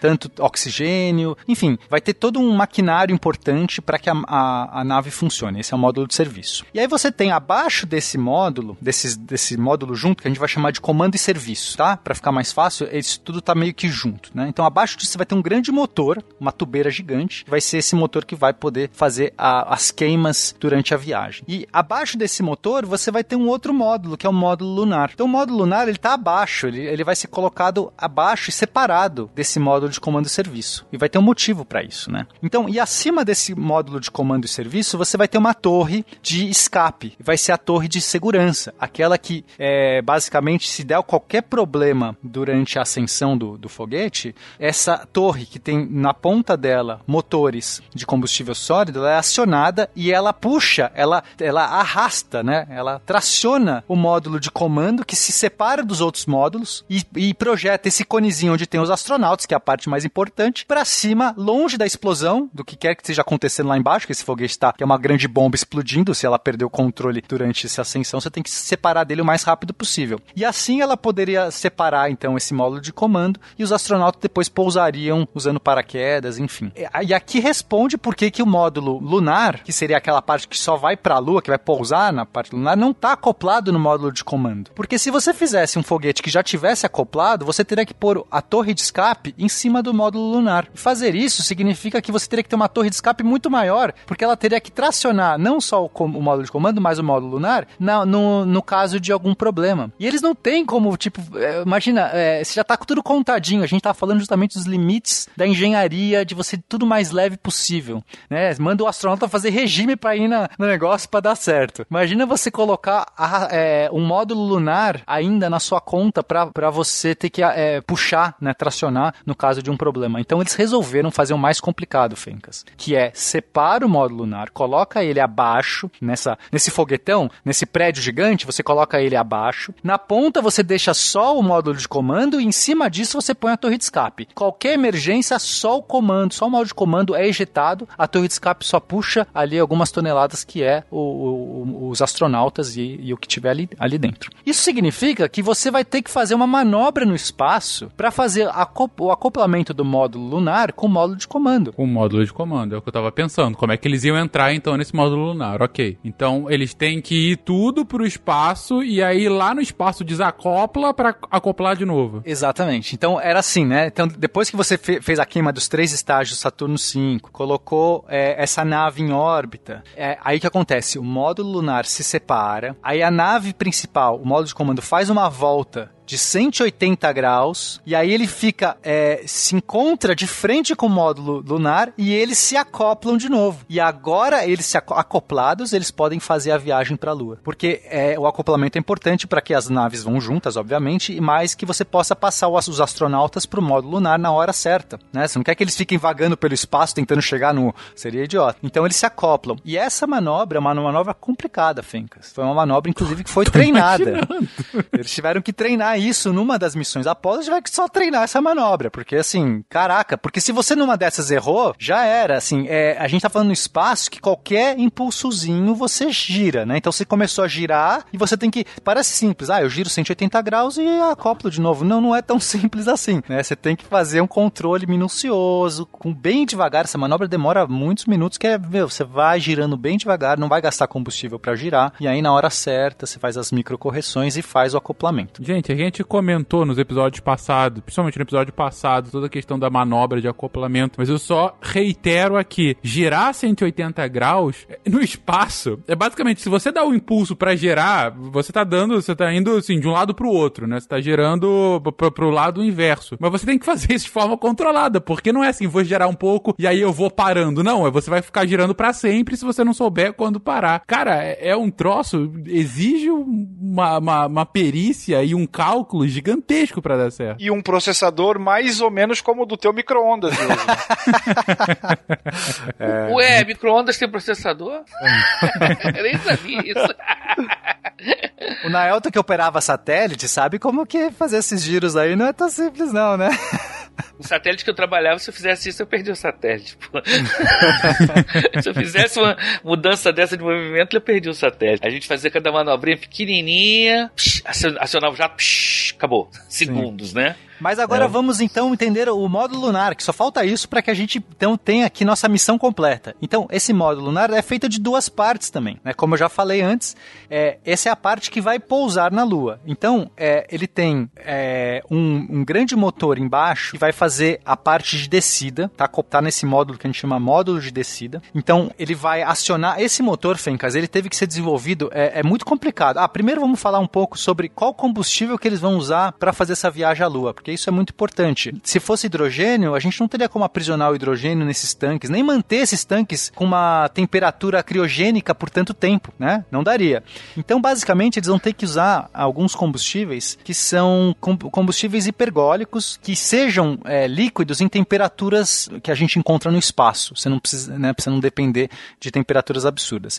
E o combustível que eles vão usar vai ser é, uma mistura de hidrazina, né? Hidrazina e outros tipos, outras variantes de hidrazina, com que a gente chama de bipropelente, que vai se misturar com uma outra substância que tem oxigênio. Então a hidrazina vai ser basicamente a parte do combustível e você tem que misturar isso com oxigênio, com alguma coisa com oxigênio para fazer uma combustão. E aí essa, essa parte que tem combustível vai ser um tetróxido de nitrogênio, que basicamente é um átomo de nitrogênio com quatro átomos de oxigênio. Ou seja, é muito oxigênio para cada átomo de nitrogênio. Então você está misturando uma coisa que tem muito hidrogênio, essa hidrazina basicamente tem muito hidrogênio, é, mas numa forma estável, não é hidrogênio líquido, ela está numa forma mais estável a temperaturas do espaço. E na, em algum momento você vai misturar ela com, esse, com essa coisa que tem muito oxigênio. Isso vai gerar o que a gente chama de uma combustão espontânea. Isso é o que a gente chama de combustível hipergólico. Combustíveis hipergólicos não precisam ser incandesc é, acendidos, você não precisa acender, dar o start inicial. Isso é muito importante, Fencas. Você fazer um, um motor de, de, foguete que seja é, iniciado, que possa ser iniciado várias vezes, é muito complicado. Tá? É, é, é, é a gente pensa em motores no geral e pensa, ah, eu dou a partida no meu motor de carro e ele liga. Você dá a partida no motor de foguete, é muito complicado. Você tem que ter um procedimento, normalmente você usa alguma coisa que vai gerar essas faíscas, que não é exatamente faísca, eu estou simplificando para facilitar, para dar essa faísca inicial, para pôr aquela combustão em andamento e depois a própria combustão se autossustenta. Se você termina aquela combustão, você não dá esse start inicial é complicado, porque é um conjunto de válvulas e pressões que você tem que fazer para que você tenha os, os turbopumps, as bombas de turbina, funcionando numa pressão exata, numa velocidade exata. Se você errar isso, o motor não começa, ele não funciona. Então, como é que você faz para você ter um motor que vai funcionar várias vezes no espaço? Imagina que esses motores, tanto da, do módulo lunar quanto o módulo, quanto a da nave, do módulo de comando e serviço, você vai ter que iniciar ele muitas vezes, porque essa nave não vai ser jogada fora. Esse, esse motor vai fazer a viagem de ida e de volta. Mesmo que ele não seja acionado sempre, né? A gente no espaço não fica, não é como no avião que você tem o motor ligado o tempo todo. Tá? Às vezes as pessoas não têm nem noção. A gente vê esses filmes de espaço que as naves ficam com os motores ligados o tempo todo. Eu fico achando aquilo alucinante. Eu falo, que motor é esse? que trajetória é essa? Fazer o motor fica o tempo todo ligado. Normalmente a gente deixa uma trajetória, a gente está numa trajetória, quando chega num ponto específico, a gente faz uma queima pontual, faz uma correção, faz outra queima. São momentos que você liga esse motor. Então, é, você tem que fazer um motor que vai conseguir ser reacendido, né? Muitas vezes. Mais de 10 vezes. Que tem, é, acho que eles tinham que precisar, sei lá, por, por é, segurança, mais de 20 vezes. Então, eles não podem depender de um qualquer combustível, qualquer tipo de motor. Eles usaram motores, um, um combustível hipergólico. O que, que é um combustível hipergólico? Quando você põe ele em contato com o seu catalisador ou com o seu comburente, ele, ele inicia sozinho, não precisa de uma fagulha inicial. Então, essa mistura de hidrazina com esse tetróxido de nitrogênio, misturou os dois, ele já pega fogo e já começa sozinho. Então, basta acionar válvulas. Outra coisa importante, eles têm que ser pressurizados, porque é, faz parte da, da, do motor de foguete você ter alguma câmara onde é, você injete essas coisas com pressão. Se eu tiver que acionar uma, uma, uma turbina, uma turbobomba, para conseguir fazer isso, é uma peça a mais, um complicador a mais que eu tenho que fazer. Então, o que eu faço? Eu já mantenho os tanques pressurizados, é só abrir uma válvula que já sai sozinho. Então, é isso que eles fizeram. Os motores da Apollo, todos os motores da, da nave Apollo, das naves Apollo, seja do lunar, seja da, do modo de comando e serviço, isso, enfim, simplesmente é abrir válvulas que eles abrem, já saem com pressão e já pegam fogo sozinho. É por isso que é confiável, é por isso que foi a escolha. Mesmo que em termos de eficiência não é o melhor combustível, está longe de ser o melhor combustível em termos de eficiência, mas eles tinham que ter um sistema leve, simples e confiável. Você não pode improvisar no espaço. Mitigar a chance de risco potencial, né? Isso ficou claro. É. Exato. Tem uma coisa interessante sobre as, sobre as hidrazinas, é que as, todas são extremamente venenosas também, né? Então há toda uma, uma legislação que tenta banir a hidrazina de, de foguetes de primeiro estágio. Eu sei atualmente, fiquei sabendo, inclusive, horrorizado, que é o, o, o Proton russo usa hidrazina Sim. e o longa marcha chinês também. Quando eu fiquei sabendo disso, eu demorei até acreditar. Mas é, há toda uma legislação tentando banir a hidrazina de, dos primeiros estágios de lançadores. Porque a hidrazina no espaço não vai fazer grandes mais, grandes males, mas quando cai no oceano, a coisa é complicada. Complicada. Outra coisa interessante também, que tava falando sobre a hidrazina, os satélites que eu trabalhei mexiam com monohidrazina e dihidrazina, são vários tipos de hidrazina que existem, e essa coisa do catalisador é uma coisa muito legal. Para quem, quem lembrar das aulas de química, né, o que, que é um catalisador? É uma substância que entra na reação, mas ela não entra, ela não, ela, ela tá, tá ali na reação, mas ela não, ela não entra na reação, ela só facilita que a reação aconteça. Então, geralmente, o Ventures, né, as tubeiras, ou a área, ou a câmara de combustão é recoberta com material catalisador. Geralmente é um metal, tá? Uhum. Que que faz com que esse que, o, o, combustível hipergólico, geralmente, ao misturar, ele já entra em ignição. Mas mesmo assim, isso é uma coisa muito perigosa. Então, geralmente, ele é, é feito de tal maneira que na presença do catalisador a reação acontece. Sem o catalisador, ou a, reação não acontece, ou ela é, acontece de uma forma muito mais irregular. É só complementando a questão da hidrazina, só um pequeno parênteses, o Nelton estava falando, a hidrazina também é muito usada em. É, na indústria do petróleo, mas é no mesmo esquema que o Nelton falou, então a reação ela só acontece se você mistura ela com outro catalisador, senão não acontece. Mas também tem estudos de relacionados com legislação para ver se isso vai poder continuar sendo usado aqui no Brasil e em outros países também é, para exploração de petróleo, etc. Roger, 1202, we copy it. How you doing, Control? Pretty bad We look good here, fine. Fine, how about you, Telcom? Go, guidance, you happy? Go. Go. Aí o que, que a gente tem? Então a gente vai ter esse módulo lunar com duas partes. A primeira que vai permitir um motor que, que ele seja, que a gente chama de throttable. Então, você fazer um motor de foguete que pode ser throttable, que pode mudar de potência, é complicadíssimo, Fencas. É uma, é, já é por si só uma engenharia. Esse foi o primeiro motor. O motor do módulo lunar descendente foi o primeiro motor que, que é feito pela humanidade que tinha essa capacidade de descer até 10% da potência máxima. A maior parte dos motores não é throttable, você não consegue é, alterar a potência dele. E se, se tanto, poucos por cento, coisa de às vezes 5%, 10%, 20% já seria incrível. Eles fizeram um motor que consegue mudar 90% a potência. Por que isso? Porque para você pousar na Lua, Fencas, você vai ter que começar com uma nave que te pesa muito e você vai jogando combustível, então de repente uma potência inicial muito alta alta depois, no final, quando está perto do pouso, vai ser muito grande e a ponto de qualquer, né, mesmo que você possa acionar ou desligar o motor, mesmo que ele seja reacionado várias vezes, se você tem uma potência 100% na hora que você aciona, você está perto de pousar, de repente você sai voando. Você tem que ter um controle. Para você ter esse controle certinho de fazer ele descer devagarzinho e até o zero, você tem que ter um motor que possa mudar de potência. Eles estavam buscando uma sintonia fina para poder manobrar a nave na hora do pouso. Perfeito. Se você não tem sintonia fina, o seu foguete vira ali qualquer coisa, né? Qualquer errinho que você dá, ele já sai voando para um lado. Isso era extremamente importante. Eles conseguiram fazer isso utilizando, inclusive, um, uma tecnologia nova que era os injetores de Pinto. É, de, é Pinto em inglês, mas é, enfim. vamos lá, do que que é? Pinto. P-I-N-T-L-E. Eu não tenho maturidade para falar é, sobre essa, isso. Essa hora é difícil. ok. Mas eram esses os motores que eram escaláveis de potência que você está comentando? É, que tinha esses injetores, tá? O que, que é um injetor? O, o, motor de foguete, você tem que injetar o combustível e o, o oxigênio, certo? Para que eles se misturem. Você tem que fazer isso de uma maneira que dissolva muito bem. Não é oxigênio como a gente está encontrando assim no avião, que o oxigênio está tá na atmosfera. Ele está em forma líquida. Eu tenho dois líquidos. Fencas, olha o desafio, né? Já que a gente está entrando na, na, engenharia da parada. Eu tenho dois líquidos e eu preciso fazer que esses dois líquidos entrem em contato um com o outro de uma maneira muito pulverizada. Porque se eu misturar é, junto assim, eles não pegam fogo. Ele só vai pegar fogo se ele estiver num estado muito pulverizado, muito, muitos é, é, em gotículas, para que essas gotículas em contato com outras gotículas peguem fogo. Eu tenho que fazer essa pulverização de um no outro de uma maneira muito eficiente. Normalmente eles usam injetores que são se parecem com chuveiro, chuveiro de, de, de banho, né? Ele, ele, ele dispersa assim vários, são muitos pontos injetores que joga aquela um monte de líquido se, já meio que em gotículas, assim, um spray, né? Imagina uma superfície tipo de um chuveiro, mas em vez de sair gota gotas, sai um spray. Seria mais ou menos é, no, isso. No, no, automóvel também a coisa é mais ou menos desse jeito. As pessoas pensam que o líquido vai para lá também fluindo, né? Ele também é pulverizado, né? Inclusive é, é, aquela figura clássica de filmes de ação em que o cara dá um tiro no tanque de combustível e ele pega fogo, né? Se ele estiver bem cheio, isso não acontece. Se é, ele estiver bem complicado. bem vazio, a, a, parte desse combustível vai estar evaporado na, forma de vapor ou de gotículas, e aí ele vai faz, causar a reação que vai provocar a explosão. Ou seja, a, a química vai, do negócio vai depender do estado físico, né? Você, é exatamente o que você falou. Como ele vai estar tá misturado, como esses dois componentes vão estar misturados no ambiente tal em que eles vão ter uma superfície de contato maior para que haja trocas de é, químicas energéticas. Na dúvida, tira no pneu, gente. Daí o carro para.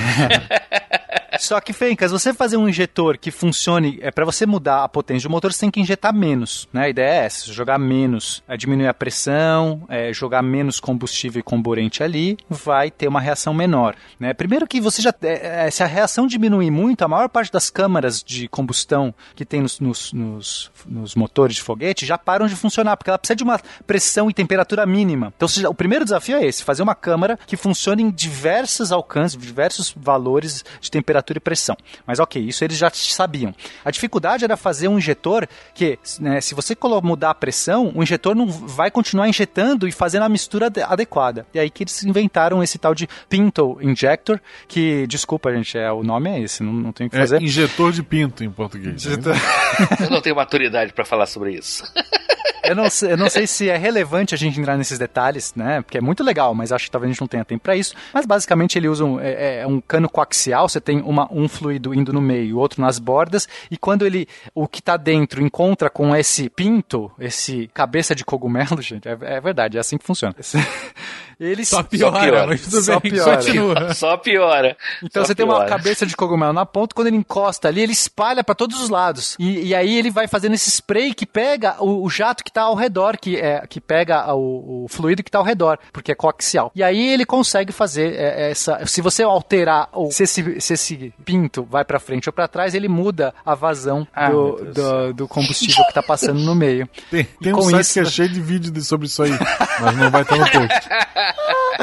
Ai, desculpa, gente. É... Tentando o meu melhor aqui. Perdão, ouvintes, é porque a piada é muito óbvia. É muito desculpa, óbvia. Falei, né? Mas é só pra. Acho que já falamos bastante sobre combustível e, e, e e tal. Mas uma das coisas que eu fiquei mais fascinado quando comecei a estudar motores de foguetes é que você pode usar. Geralmente eles usam um, um, o combustível ou às vezes o comburente para resfriar a câmara.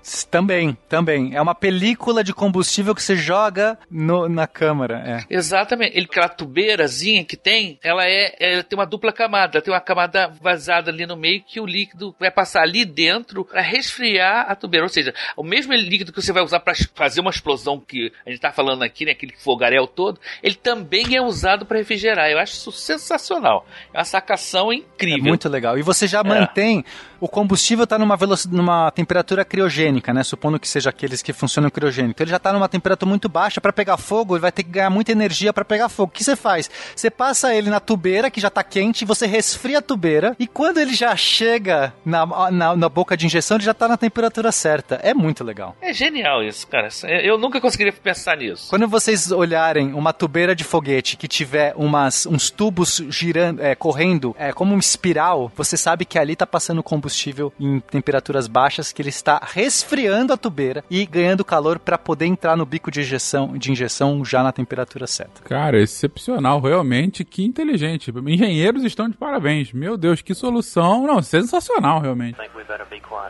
Right. 400 feet down at 9. Okay, the only call outs from now on will be fuel. Escape forward. Mas vamos voltar aqui nosso módulo lunar Fenka, senão não vou terminar nunca. Então, ok, já sabemos que temos um, um módulo descendente que tem uma, um grande motor embaixo com capacidade de fazer esse throttle, essa, essa variação de potência, que funciona que no, é, funciona à base de hidrazina, ou seja, de é, combustíveis hipergólicos, não precisa ter complicadores. Só que agora, depois que você pousa, é, você que você vai fazer? Você tem um módulo em cima desse, né? Eles estão juntos, assim, parece que é uma nave só, mas na verdade eles são dois. Que quando você é, vai voltar, você vai deixar deixar toda aquela parte, o tanque vazio que você levou para descer e todo o material que você não precisa mais, ou seja, as pernas do módulo, né, toda essa estrutura metálica e tudo mais, você só vai precisar de uma cabine bem pequenininha, muito pequenininha para voltar, os astronautas voltarem. Então ele tem um outro, um outro motor ali, que é o motor de ascendência do módulo de ascensão, que vai fazer com que essa cápsula vá para cima e vai fazer entrar em órbita e então encontrar com o módulo de comando e serviço que vai estar ali ao redor da Lua. Da- Ao redor da Lua e vai ser esse que vai acionar os foguetes para que eles possam voltar para a Terra. Exato. Então, uma vez que se encontra, os astronautas que estão no módulo de as- ascensão passam pro módulo de comando e serviço, joga fora esse módulo de ascensão, não precisa mais, ele vai ficar em órbita para sempre ali na Lua. E agora você pega esse novo, no-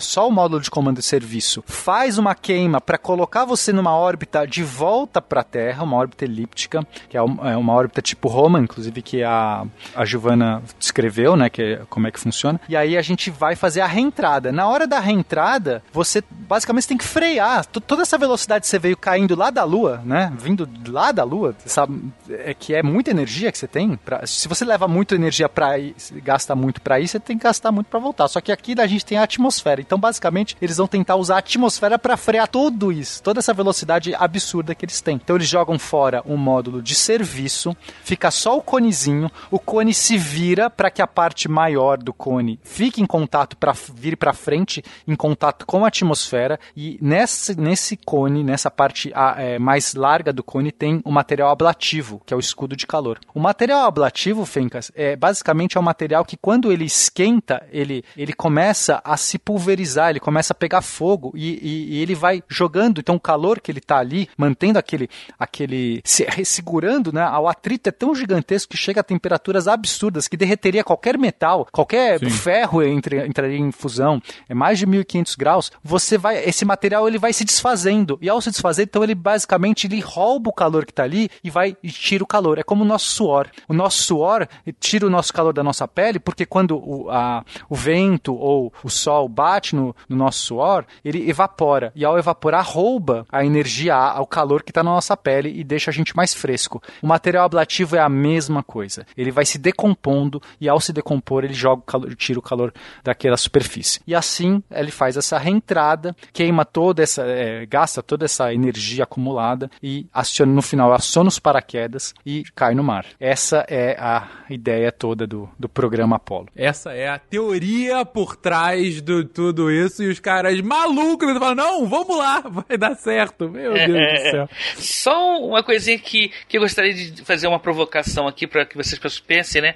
Vocês- todo mundo acha que deve ter na cabeça a imagem do módulo lunar, que parece uma aranha, né? Um negócio hexagonais e tal. E, e o módulo de comando serviço, que é uma bala, né? A diferença deles, essencialmente, né? A estética deles é diferente. Por quê? Por que, que, que essa estética é diferente? Da, do módulo lunar pro, pro módulo de, de serviço. Qual a Por que, que os dois são. Um, um é todo, parece uma bala e o outro parece uma aranha. Bom, pelo que o Pena estava explicando, por conta das funções de ambos, né? O da bala fica claro que, que é, enfim, é, no início para você conseguir, ter- imagino que ter menos resistência do ar no cone e depois ter muita resistência do ar justamente para que você possa ir, ir freando, né? Como ele comentou agora, do- com material ablativo e aí você, a própria atmosfera vai freando toda aquela, aquela sua força que te fez vir da Lua, enquanto que o módulo lunar é, é- tem mais essa figura de aranha, porque eu imagino que seja mais fácil para pousar, né? Para manobrar os foguetes. Ele não tem, ele não enfrenta resistência de ar nenhuma.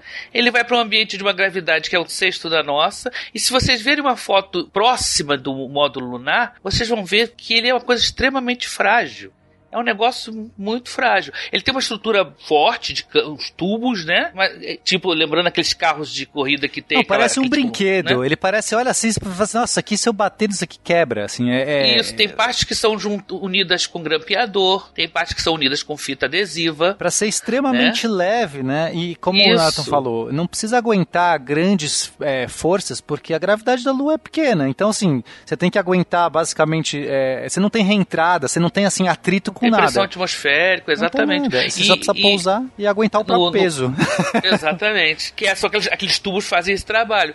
Que é aquela armação que, que lembra aqueles carros que eu não lembro agora o nome, esse tipo de corrida de, de deserto, né?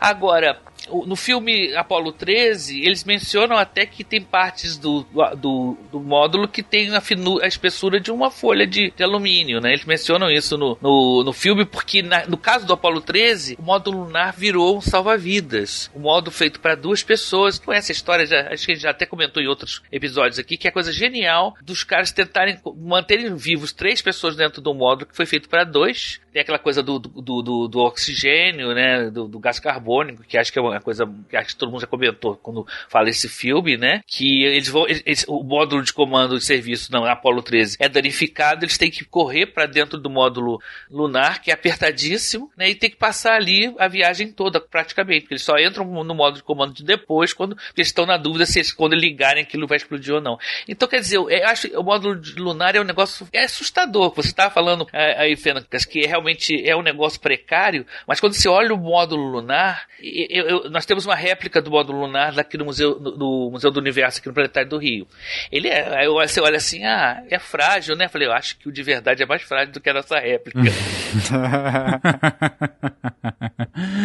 que maneiro. Mas essa área de, de comando, quanto era automatizado e o quanto o cara precisava ter o braço lá mesmo pra fazer alguma coisa? É, no caso do Apollo 13, eles tiveram que fazer quase tudo, porque o computador foi pro chapéu, né? Uhum. No, Apollo 13, no, seja... no, normal, né, assim, no, tudo funcionando, os astronautas, eles têm muito pouco uh, o que fazer em termos de controle da nave, porque você tem os sistemas que controlam, então a reentrada ela é controlada, você fazer o pouso na Lua, basicamente todo é controlado, essas manobras de correção, só que esses computadores podem falhar e essas leituras podem por algum motivo dar errado, então os astronautas são todos treinados para poder assumir. Tanto é que o Neil Armstrong assume a, o pouso na Lua quando ele vê que não tá legal, o lugar que ele tá indo pousar Exatamente. não tá bom, porque no, no satélite lá, né, o, o, mar tranquilo não era tão tranquilo assim não. O, Tinha muita pedra no lugar, né, onde é. eles iam pousar.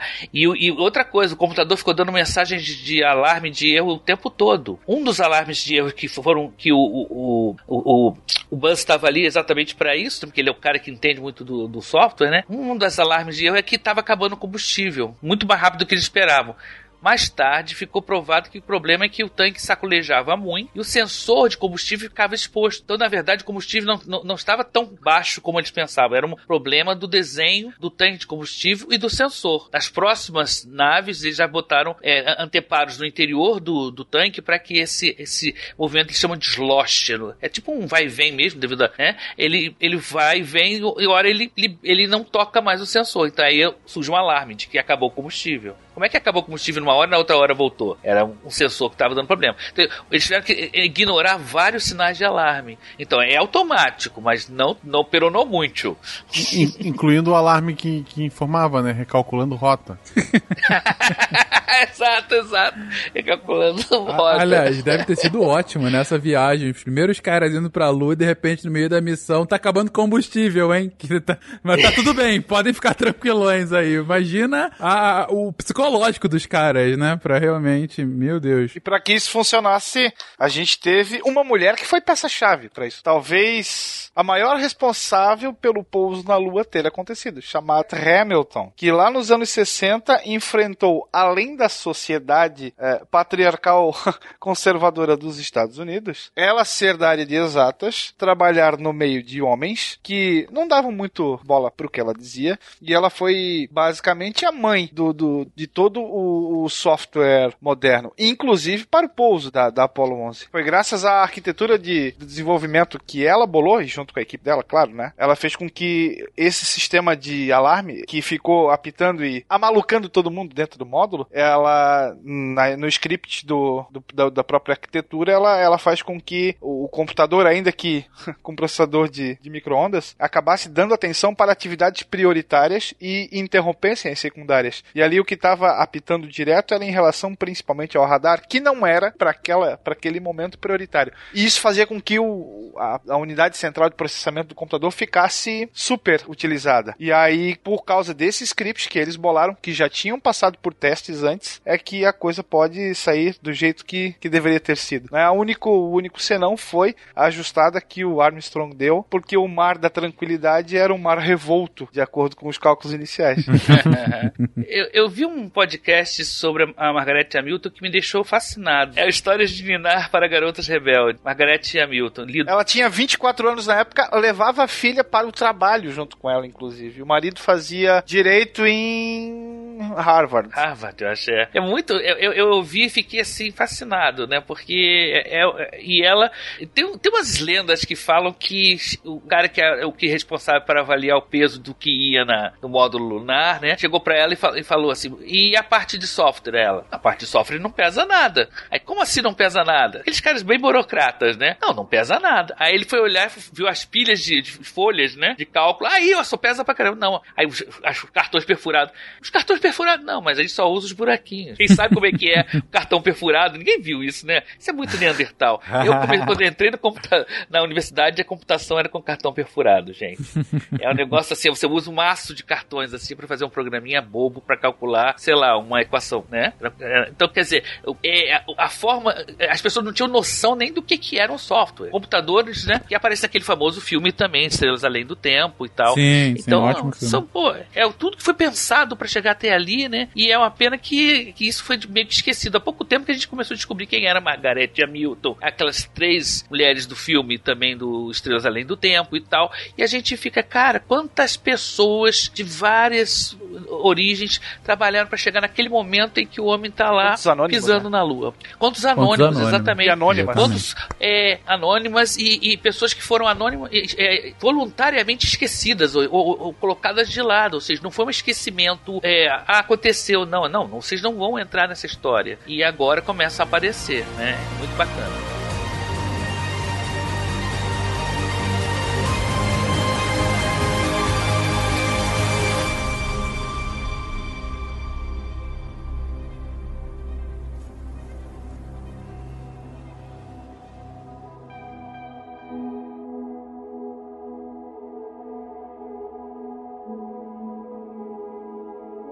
Vamos lá então, gente. Foi uma explicação longa, mas muito interessante e importante para entender qual era o maquinário, com que tipo de equipamento a gente estava.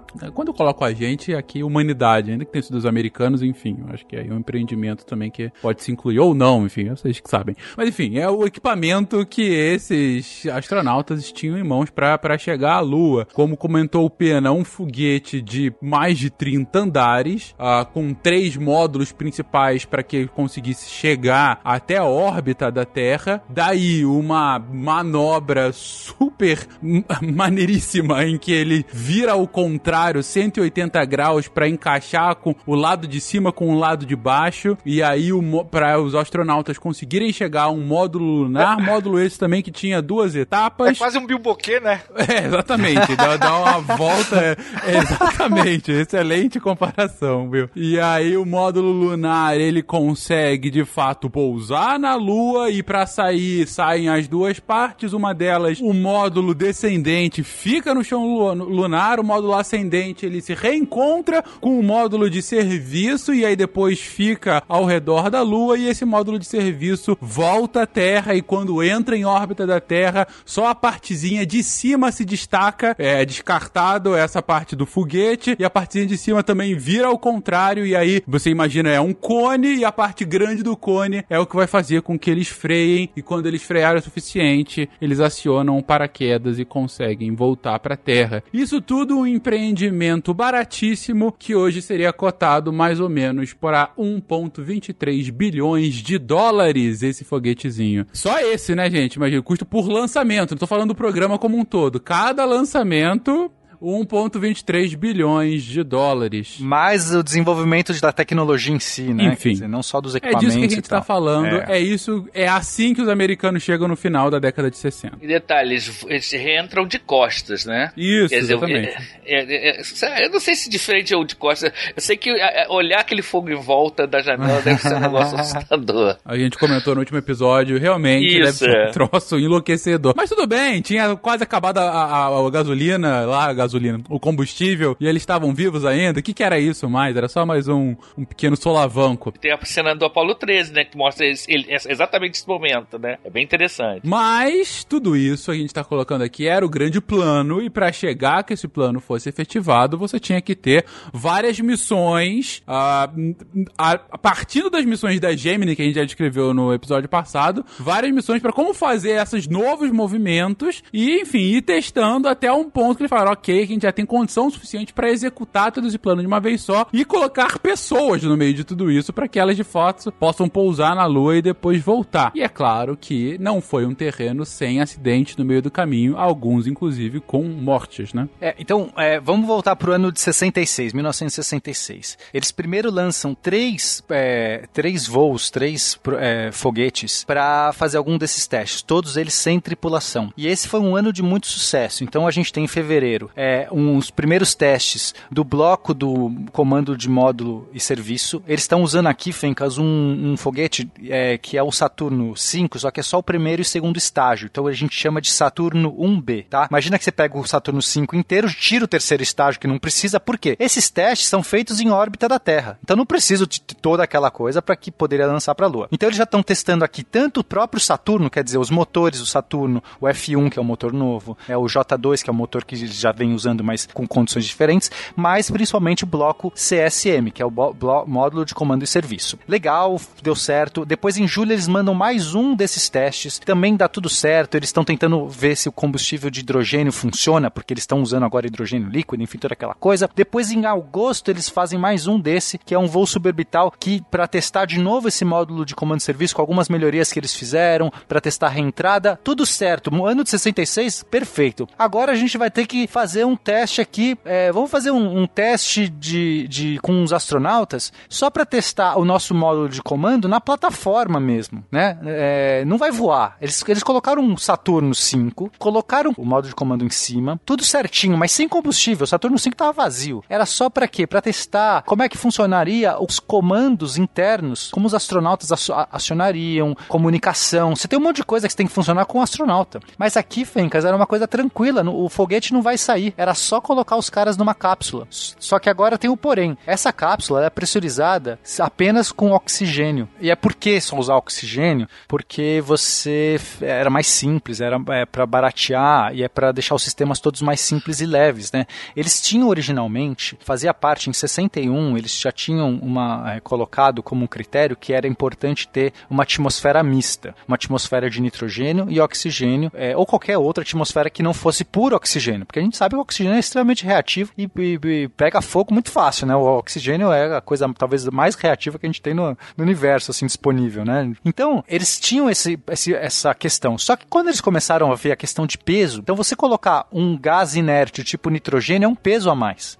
Tanques para colocar esses dois tipos de gases, ocupa volume, ocupa peso. Um controle que consiga fazer essa é, mesclagem do, da atmosfera, né? Pode ter uma, um sensor que detecte a mistura e acione a mistura, é complicado. É mais é mais desenvolvimento. E é, eles sabiam que era muito difícil pegar fogo nessas coisas, principalmente quando eles estivessem numa pressão baixa. Por quê? Quando você está no espaço, você é, vai ter uma pressão baixa, você não vai fazer uma pressão alta, porque a diferença de pressão para o vácuo é muito grande. Você quer manter a pressão mínima para que você diminua os vazamentos, diminui tudo. Então eles mantinham uma pressão muito pequena de oxigênio puro no espaço, apenas o suficiente para manter as vedações, né, ali para os astronautas também terem uma atmosfera mínima que não desse problema para eles, uma pressão mínima. Mas o oxigênio nessas condições não não vai dar problema, dificilmente vai pegar fogo. Só que o que eles fizeram para testar essa condição, eles colocaram na, na no foguete que estava em solo, a atmosfera do lado de fora tem uma atmosfera. Então eles tiveram que injetar muito oxigênio dentro para que ficasse com a mesma proporção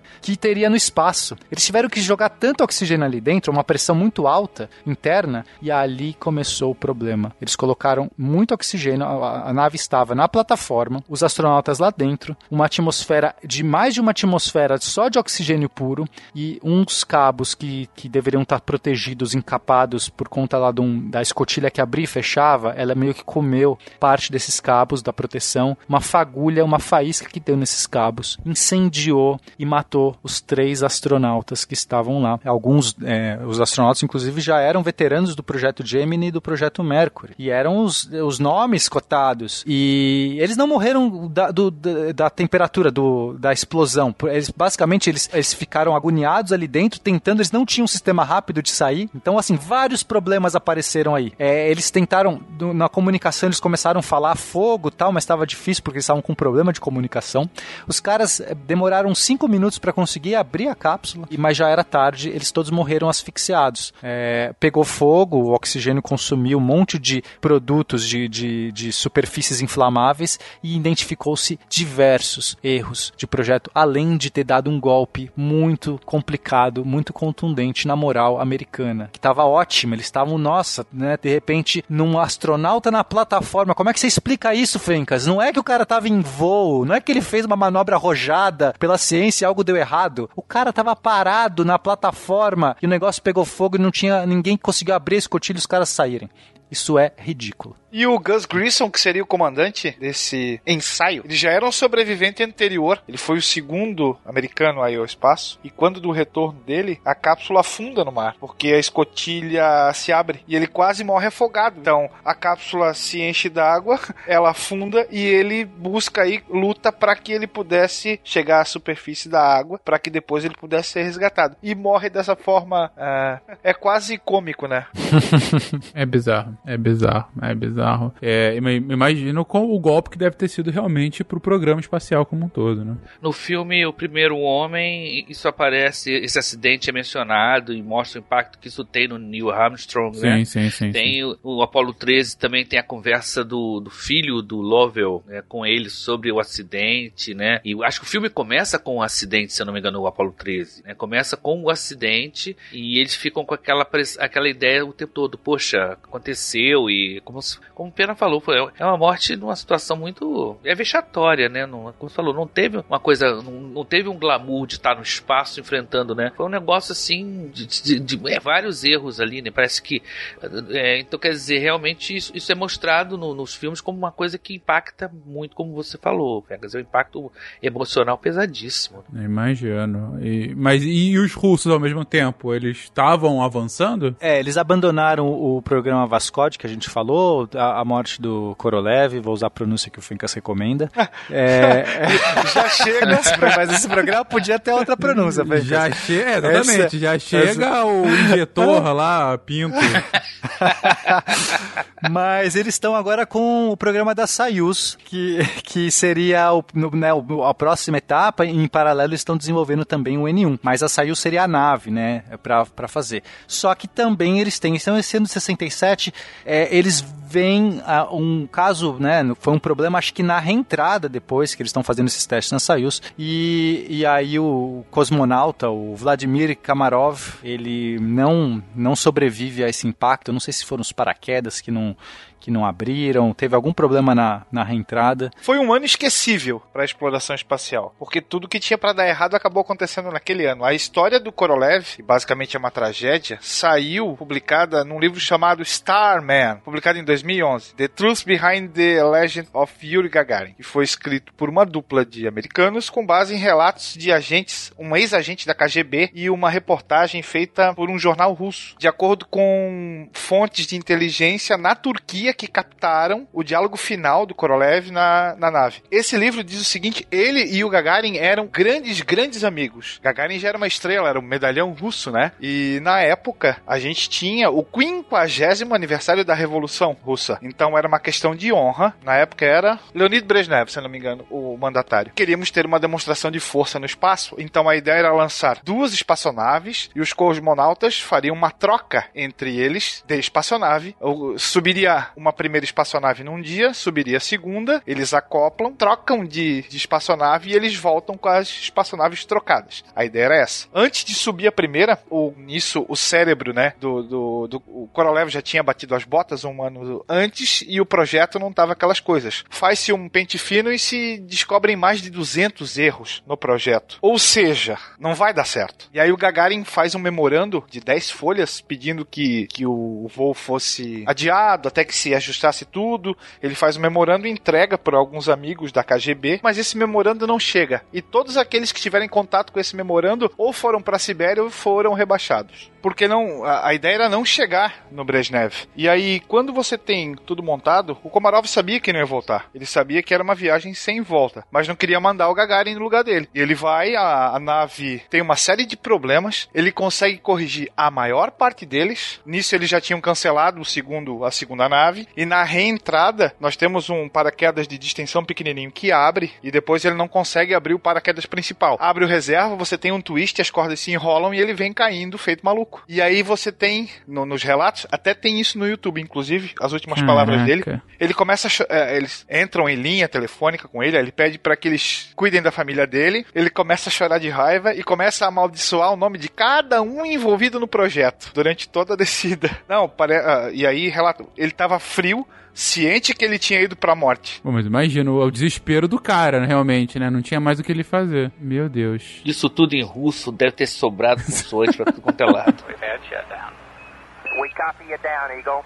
Okay, everybody, T1, stand by for T1. Bom, então a gente tá num momento em que os dois programas estão passando por críticas, né? Imagino, e com a moral lá embaixo. Ah, por um lado, os soviéticos com seus desastres, por outros americanos que vinham numa ascensão com esse acidente impressionante, quase tolo, ante o que eles já tinham conseguido fazer. Mas e aí, como que de fato evolui a partir daí? O programa soviético vai levar mais um impacto em 69 e eu vou adiantar aqui só para citar dos programas soviéticos, depois a gente fica só com o americano, porque seria daria de fato um baque final na tentativa dos soviéticos de ir à Lua. Então, em 69, é, eles estão tentando colocar o N1, que seria esse veículo, esse foguetão tipo Saturno V, um pouco mais potente, inclusive que o Saturno V, e ele explode na torre de lançamento, que ele faria um, um, um voo de teste para testar o módulo lunar russo, e ali meio que acabaram né, as esperanças russas. Mas os americanos continuaram com os próximos, é, os próximos experimentos. Então, é, foi difícil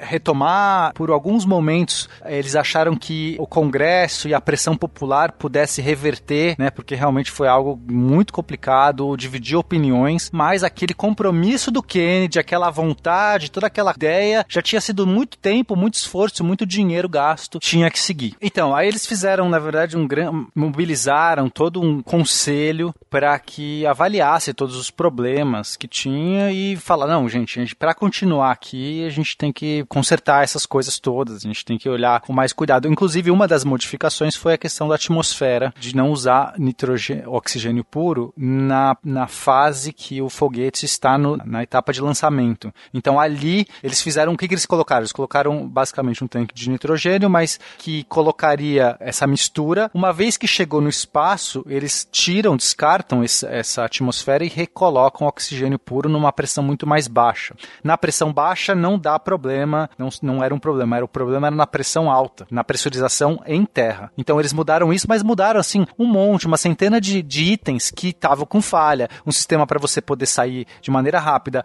é, superfícies com pontudas que estariam danificando, é, material inflamável na, no módulo de comando. Então assim, eles fizeram um pente fino geral e a partir de com essas melhorias eles puderam seguir. E seguiram de uma maneira muito feliz, porque o próximo projeto, o Apollo 4, ele decolou sem tripulação, mas ele foi o primeiro voo feito na plataforma 39, que é um complexo de lançamento que é super famoso, assim, é, é histórico, porque foi lá que aconteceram todos os lançamentos do Saturno V a partir, se eu não me engano, do, do oitavo, alguma coisa assim. E esse, que seria o, o Apollo 4, acontece nessa plataforma. Eles fazem três, três Apolos na sequência, o 4, o 5 e o 6. O 4 e o 5, eles têm sucesso, então basicamente eles conseguem testar esses módulos em órbita. O 5, eles fazem testes no módulo lunar, no espaço, então eles tinham que verificar se dava para se não tinha vazamento, se eles tinham como fazer essas manobras no espaço, acionar os motores, os motores de manobra, que são motores é, diferentes, né? Eles podem é, acionar para qualquer direção. Então tudo isso é muito importante, inclusive verificar se eles conseguiam fazer aqueles usar os, os motores de alunissagem, que seria aquele motor grande que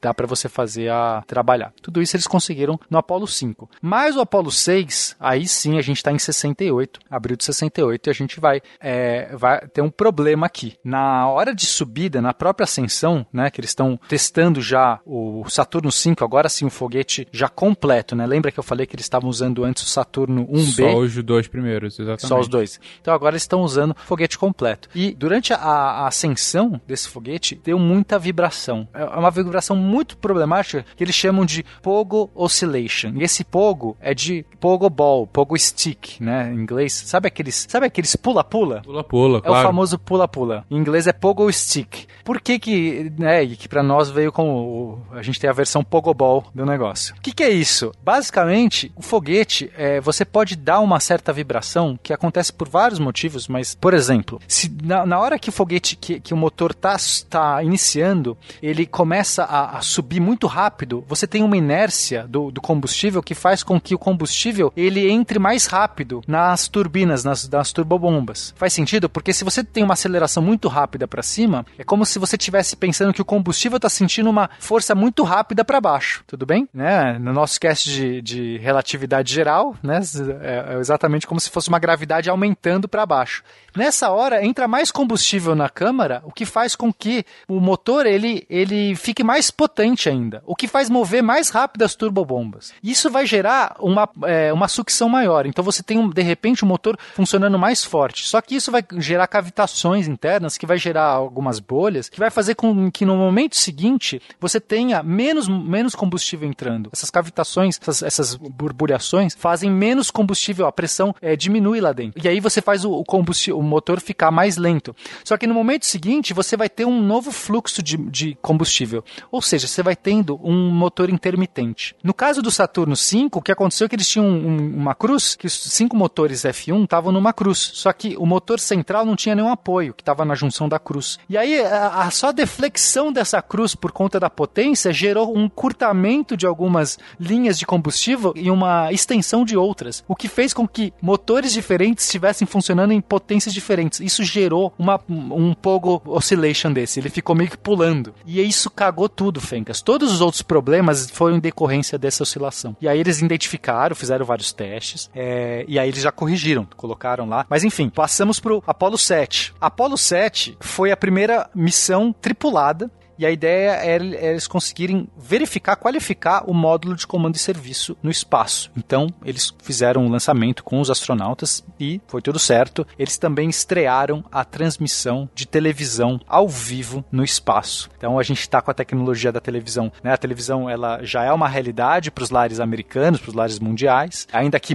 né, não tão acessível quanto é hoje, mas já, já é um instrumento de massa, já é uma grande, uma, né, uma mídia muito presente. Então, eles conseguiram conseguiram fazer essas, colocar essas câmeras de transmissão no foguete dentro do, do módulo de comando e serviço e conseguiu fazer essa transmissão do espaço. Então o show estava continuando, né? The show must go on. O que para esse momento imagino que tenha sido essencial, né? Num momento em que você tem um questionamento pelos gastos e por eventuais mortes, você tem que ser midiático, né? Para mostrar de fato, olha o que a gente tá fazendo, que ninguém mais tá fazendo, olha que coisa maravilhosa, né? Imagino Exato, que é... o efeito de propaganda seja potencialize a missão como um todo, né? É, basicamente é esse é o povo americano que tá suportando, que dá suportando não, que tá é, financiando isso, né? E, Uhum. e, e nada melhor do que você usar a própria máquina. E não esqueça que o prazo tá vencendo, né? Exatamente. Da década do que o Kennedy havia prometido. É, a gente tá em 68 aqui, em outubro de 68. Exatamente. Então você precisa, você precisa de voos mais seguros, mas mais ousados também. E aí a ousadia foi a máxima no Apollo 8, Fencas. No Apollo 8, basicamente era o seguinte, o Apollo 8 estava programado para ser um voo de teste do módulo lunar. Então vamos lá, eles acabaram de testar com pessoas o módulo de comando e serviço.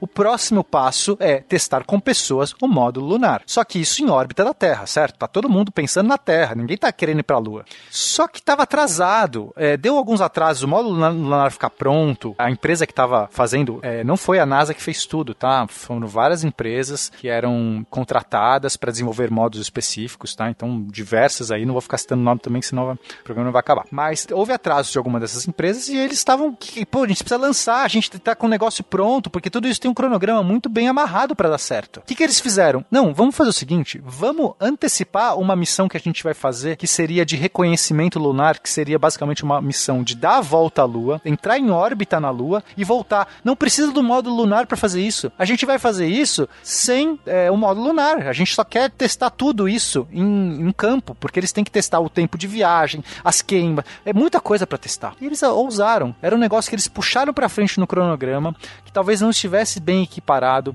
Tem inclusive um podcast da NASA muito interessante, que é, se eu não me engano, chama Houston We Have a Podcast, que tem os depoimentos da galera do Apollo 8 falando sobre como foi. Uh, recomendo que vocês, uh, quem ouve podcast em inglês, é muito legal mostrar o momento que aquilo foi. Tipo, ninguém estava preparado. Imagina os, astronautas pensando que vão fazer uma missão de, de, de fazer uma órbita na Terra, de repente, não, vocês vão para a Lua. Isso vai acontecer daqui três meses. E a gente vai fazer isso, tem que fazer agora, se não dá tempo, porque o módulo lunar vai ficar pronto depois, depois a gente põe esse teste. E os caras fizeram. E foi, no, foi em dezembro. Se eu não me engano, 21 de dezembro, é, eles lançaram o Apollo 8. A ideia então era fazer só esse reconhecimento, né? Da, entrar em órbita na Lua e voltar. Só que tudo isso já foi a primeira, foi a primeira vez de muitas coisas. Então o Apollo 8 talvez foi, foi mais importante ou mais emblemático em algumas questões do que o Apollo 11. O Apollo 11 foi o primeiro pouso na Lua, mas o Apollo, o Apollo 8 foi a primeira ida de um ser humano à Lua, entrar em órbita na Lua, fazer uma reentrada de volta da Lua, é, ficar é, mais de 10, 10 dias, não sei se foram 10 dias, agora posso estar errando os, os dias, mas no, fora, do, fora do planeta Terra, tipo, fora da, da, da gravidade da Terra, fora do sistema da Terra. Quer dizer, foram vários, várias coisas, exposto a uma radiação de, do espaço, e essa missão aconteceu, Fencas. E era Natal, tem até um famoso, eles fizeram um banquete de Natal no dia 25 de dezembro, então é, eles acho que levaram um pernil ou um turkey, como que é turkey? É peru? Peru. Acho que eles tinham é, levado um peru de Natal pra data, um champanhe, que obviamente não fazia parte do protocolo dos astronautas, eles não podiam levar né, tudo contado, peso, mas é, é, meio que se permitiram ali pra naquela data comemorar, fizeram a transmissão. Agora, o mais legal, é, então assim, a, a missão toda deu certo, né, não teve, não teve problemas, foi isso que foi muito legal, Putz, se desse um problema ali, seria gravíssimo, seria uma coisa bizarra pro programa americano, se desse algum problema, mas deu certo. E um dos, dos, dos cada, cada astronauta foi treinado num único equipamento específico, quer dizer, todos eles sabiam o básico, mas eles tinham que fazer um treinamento muito rápido, Fencas, para conseguir se capacitar. Eles tinham poucos meses para fazer isso. E toparam, toparam aquilo. Cada um meio que se especializou numa, numa questão. Então, um na questão da reentrada, se desse algum problema na reentrada, ele saberia operar. Outro na, questão da injeção é, translunar, né, que seria para você colocar uma nave é, na direção da, da Lua. E, enfim, cada um foi meio que especializando numa, numa, numa questão. Um desses astronautas ficou encarregado de tirar fotos, inclusive, de documentar, porque eles documentaram várias crateras e várias. Eles, eles foram os primeiros a ver o lado oculto da Lua. Tinha uma operação muito delicada, porque é, a queima para você entrar em órbita na Lua, ela tinha que acontecer no lado oculto, tá? As trajetórias que eles escolheram era uma trajetória que dava um 8 na Lua. Se você olhar assim, o programa. Tem uma fotinho que eu, que eu inclusive coloquei aqui na pauta, depois vocês olham, que acho que tá mais para baixo. Mas é que mostra o, como que era todos os pormenores da missão. E basicamente a trajetória dava um, um, um 8 na Lua e voltava do outro lado. Então você passava por, por trás da Lua, fazendo um 8 e voltava para a Terra. Essa manobra, essa trajetória era importante, que se desse qualquer problema, os astronautas estariam numa trajetória de retorno. Se você fizesse de outra maneira, você poderia acabar não, não retornando para a Terra. Então essa era uma maneira segura. Mas a, a queima para você orbitar a Lua tinha que acontecer do lado oculto, fora dos nossos radares da Terra. Então, é, basicamente, eram alguns minutos, eram é, uns 10 minutos que eles ficavam sem comunicação, onde deveria acontecer essa queima para fazer a inserção. Se desse um problema ali, eles poderiam simplesmente morrer, é, né, entrar numa trajetória de impacto ou uma trajetória de escape. E, e só depois de 20 minutos, quer dizer, 10 que eles estavam no, no, no vazio para operar e mais 10 para sair do outro lado, que a Terra poderia saber se deu tudo certo. Então são momentos de extrema tensão, isso tudo na, na época natalina. Vamos usar a palavra certa, um cagaço generalizado, tanto por parte dos astronautas quanto da NASA em Terra, né? Mas imagina, cara, 20 minutos aquele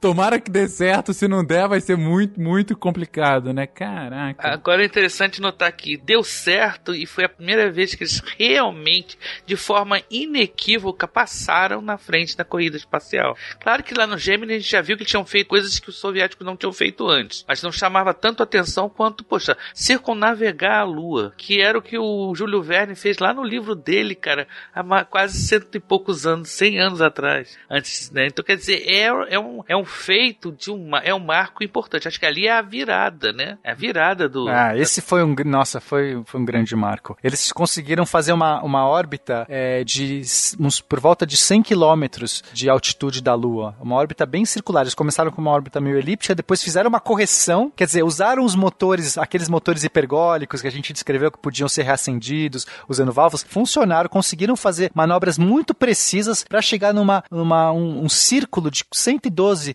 quilômetros de altitude da Lua. É, catalogaram muitas coisas e tiraram, Fencas, uma das fotos mais emblemáticas de toda a, história da humanidade, que é o nascer da Terra visto da Lua. É, é impressionante essa foto mesmo. É maravilhosa. Uma das fotos mais reproduzidas também no século XX, né? Exato, né? Que, poxa, foi. foi nossa, eles. Você, né, os comentários dos, dos astronautas, inclusive nesse podcast, eles têm, têm as entrevistas com os caras mesmo. É muito legal. Você vê como foi aquilo, foi um emblema, né? Assim, e, e, e deu certo. Então eles voltaram, foi uma época natalina, quer dizer, teve tudo. Tudo conspirou a favor, Fencas. Eles estavam arriscando muito. Ao passar essa etapa, pular a etapa do módulo lunar e trazer mais para antes esse plano de, de fazer a circunnavigação da Lua, eles ousaram muitos aspectos. Tinha muita coisa que estava inacabada ou sendo ainda testada, mas enfim, deu certo. E por dar certo, e aí eles ganharam um novo fôlego para conseguir cumprir o compromisso do Kennedy. Sim, sem dúvida. E aí eles lançaram as próximas Apollo, Apollo 9 e Apollo 10, foram só de reconhecimento. Ah, desculpa, Apollo 9 foi de reconhecimento, aquela, aquela que deixou, né, que foi do reconhecimento do módulo lunar, que eles possegaram. A Apollo 10 já foi uma missão tripulada que já pôde testar um módulo lunar lá na Lua, só que sem pousar, era só para testar esse engate, motores, mas sem sem fazer os pormenores de pousar e tudo mais, que seria bem mais delicado, deu certo também. E aí tudo isso abriu caminho para que eles pudessem finalmente lançar o Apollo 11. Apollo 11. Imagina Apollo. a pessoa foi até lá para fazer os testes e não pousar. Tipo, é, é o namoro sem beijo na boca. Tipo, eu vou, mas não vou. É. Basicamente.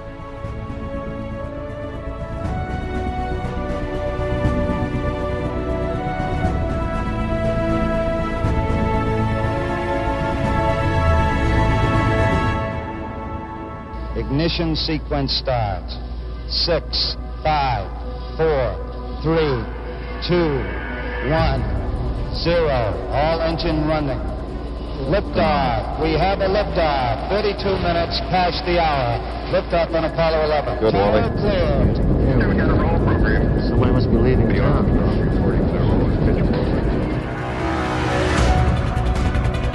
Bom, chegamos então a Apollo 11. Chegamos então, como disse o Will anteriormente, ao pináculo dessa, dessa corrida espacial. Chegamos ao momento que está motivando esse cast. Depois de diversas missões, depois de muito teste, muita pesquisa. Cara, é inacreditável o que a ciência teve que avançar para chegar nesse ponto. Quando o Pena estava comentando, na Elton também complementando sobre toda a engenharia envolvida, eu fiquei imaginando todo progresso relacionado à engenharia de materiais, à engenharia aeroespacial, enfim, a engenharia aeroespacial nasceu aí, né? E, e tudo, tudo que teve realmente que ser feito para que a gente pudesse chegar nesse ponto. Enfim, chegamos. Estamos aqui em julho de 1969, próximos ao lançamento, a principal viagem desse programa, a Apollo 11. Então, Fencas, 16 de julho de 69, 9h32 da manhã. E a, esse grande foguete Saturno V levando os três astronautas que eram nosso querido Neil Armstrong, o Michael Collins e o Buzz Edwin Buzz Aldrin. Ele partiu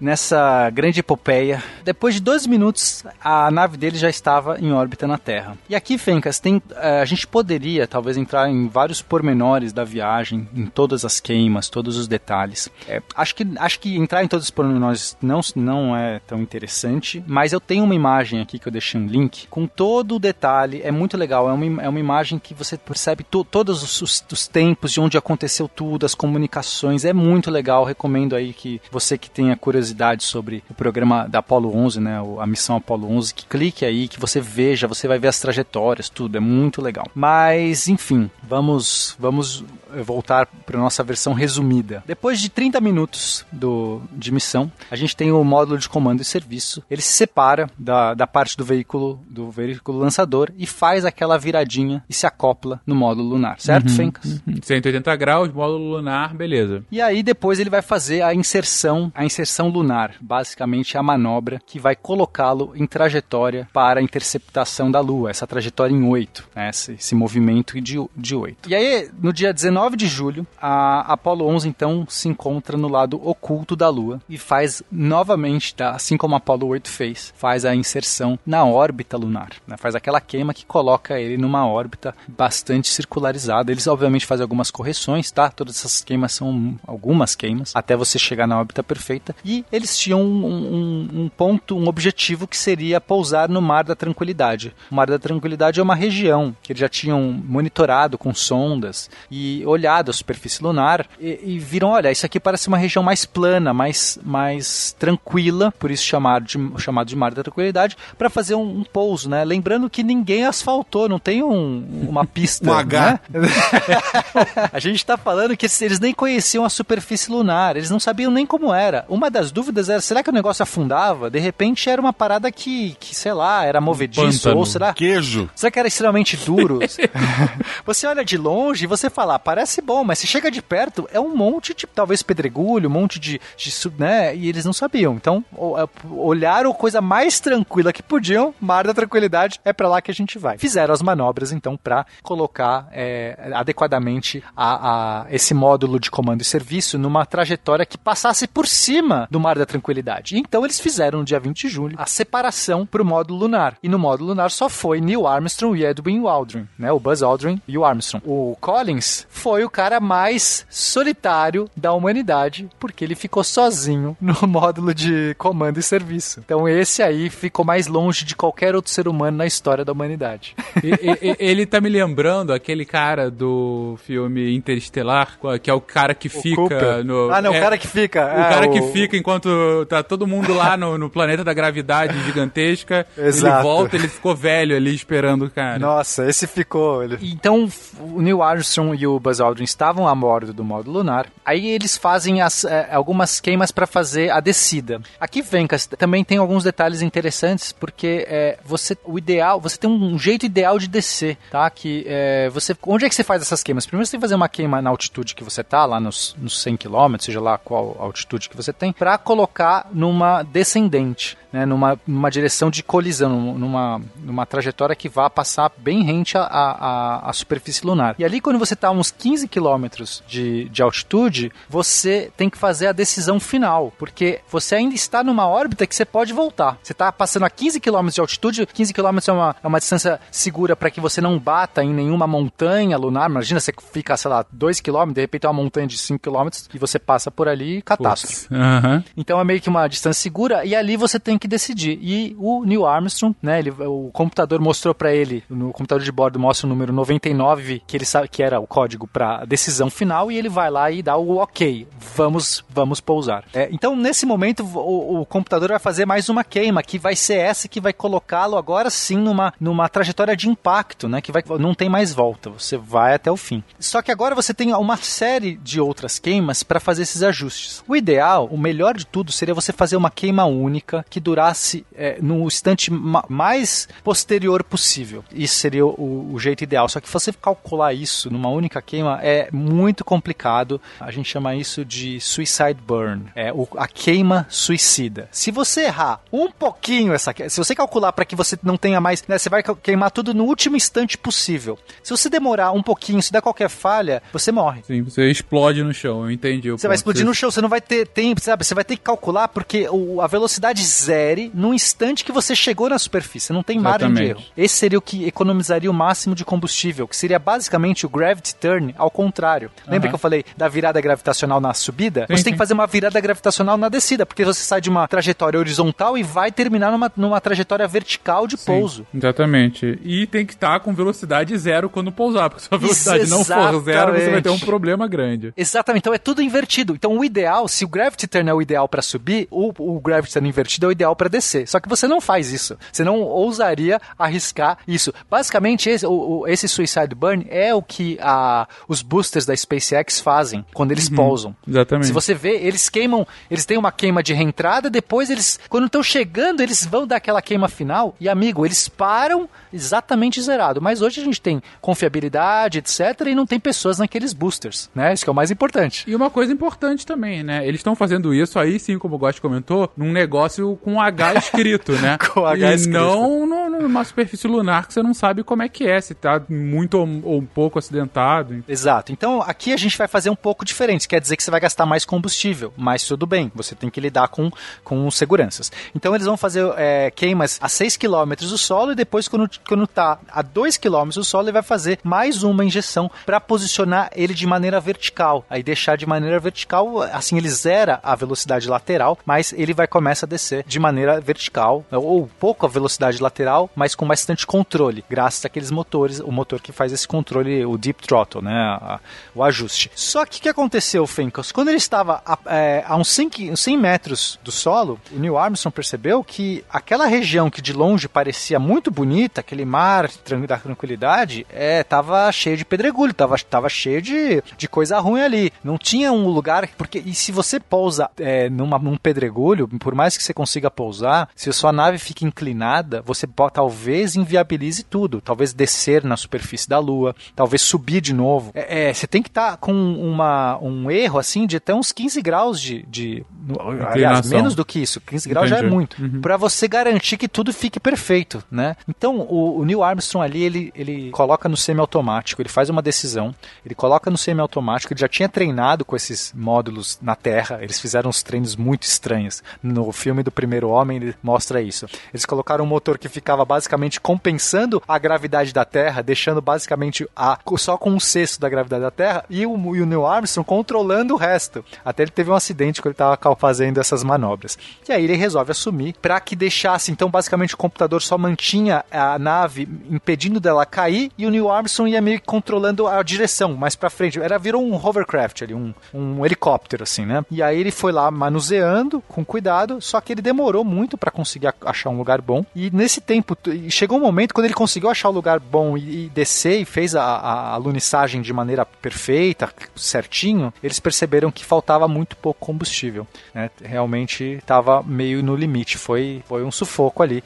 Como o Naelton já falou, né? Deu alarme, deu tudo, teve, teve os avisos de pouco combustível. Mas nessa hora ele, ele se reporta para Houston e fala: a águia pousou. The Eagle has landed. E todos nesse momento, né, na Terra, eles festejam porque ali estava de fato a, a conquista do Sol lunar por um ser humano, que é um marco inequívoco aí da humanidade. Vencemos. E se trouxer de volta, ainda é lucro. é, já foi, agora. Excelente. Ainda demorou para eles saírem da nave, ficaram seis horas e meia ali checando e, e se programando para fazer a saída, porque é uma saída extraveicular, tem né, diversos detalhes. Mas no dia 20 de julho de 69, às 23h56, o Neil Armstrong abre a escotilha do módulo lunar. E aí ele fala a frase famosa dele, a frase também antológica, que é um pequeno, esse é um pequeno passo para o homem, mas um gigantesco salto para a humanidade. It's one small step for man, one giant leap for mankind. Tudo isso é transmitido. Olha só, eles conseguiram colocar uma antena, uma, uma câmera de televisão. Isso tudo é transmitido numa qualidade baixíssima, mas depois eles conseguem reaproveitar o material. Tem até algumas coisas é, que ocorrem com esse material, mas enfim, isso daria um, não dá para falar agora. Mas é, isso que é o mais absurdo, né? Assim, a gente tem uma transmissão ao vivo Ao disso. vivo. Ao vivo. Ao vivo. Na verdade, isso é muito absurdo, porque eu fico, fico pensando assim, se isso acontecesse hoje, a gente já sabendo que o homem foi à lua etc., eu já ficaria muito impressionada, sabendo como funciona.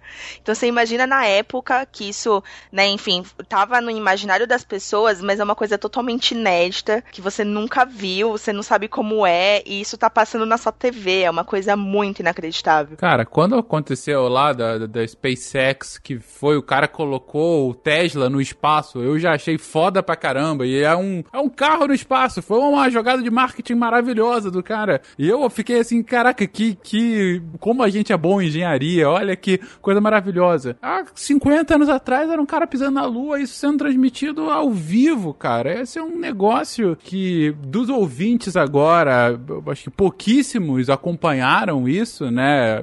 Digo, em 69 mesmo, a nossa média de idade é, é inferior a isso, mas imagino que tenha um ou outro que tenha acompanhado isso, que talvez possa comentar sobre como foi esse, essa experiência. E, e, claro, eu imagino o, o impacto para a cultura humana, né? Você tá falando aí é, é, a conquista do espaço, é a conquista do, do, do, do nosso do, do, primeiro corpo celeste fora a Terra, né? E cara, é, a fronteira final. A fronteira final, eu, exatamente. Eu acho que fica a mensagem de que nada mais é impossível de acontecer, sabe? Se a gente chegou nesse ponto, não, não existe mais nada que a gente não possa fazer. Não, é, e é tão absurdo, né? Que assim, a, a, gente tem tanta gente hoje que não acredita nisso, assim. Pois é. É muito louco. É muito louco a gente pensar que as pessoas preferem ah, ignorar, achar que tudo isso foi uma armação. E, gente, não foi só a Apollo 11, tá? Foram diversas missões da Apollo, tem carro na Lua, assim.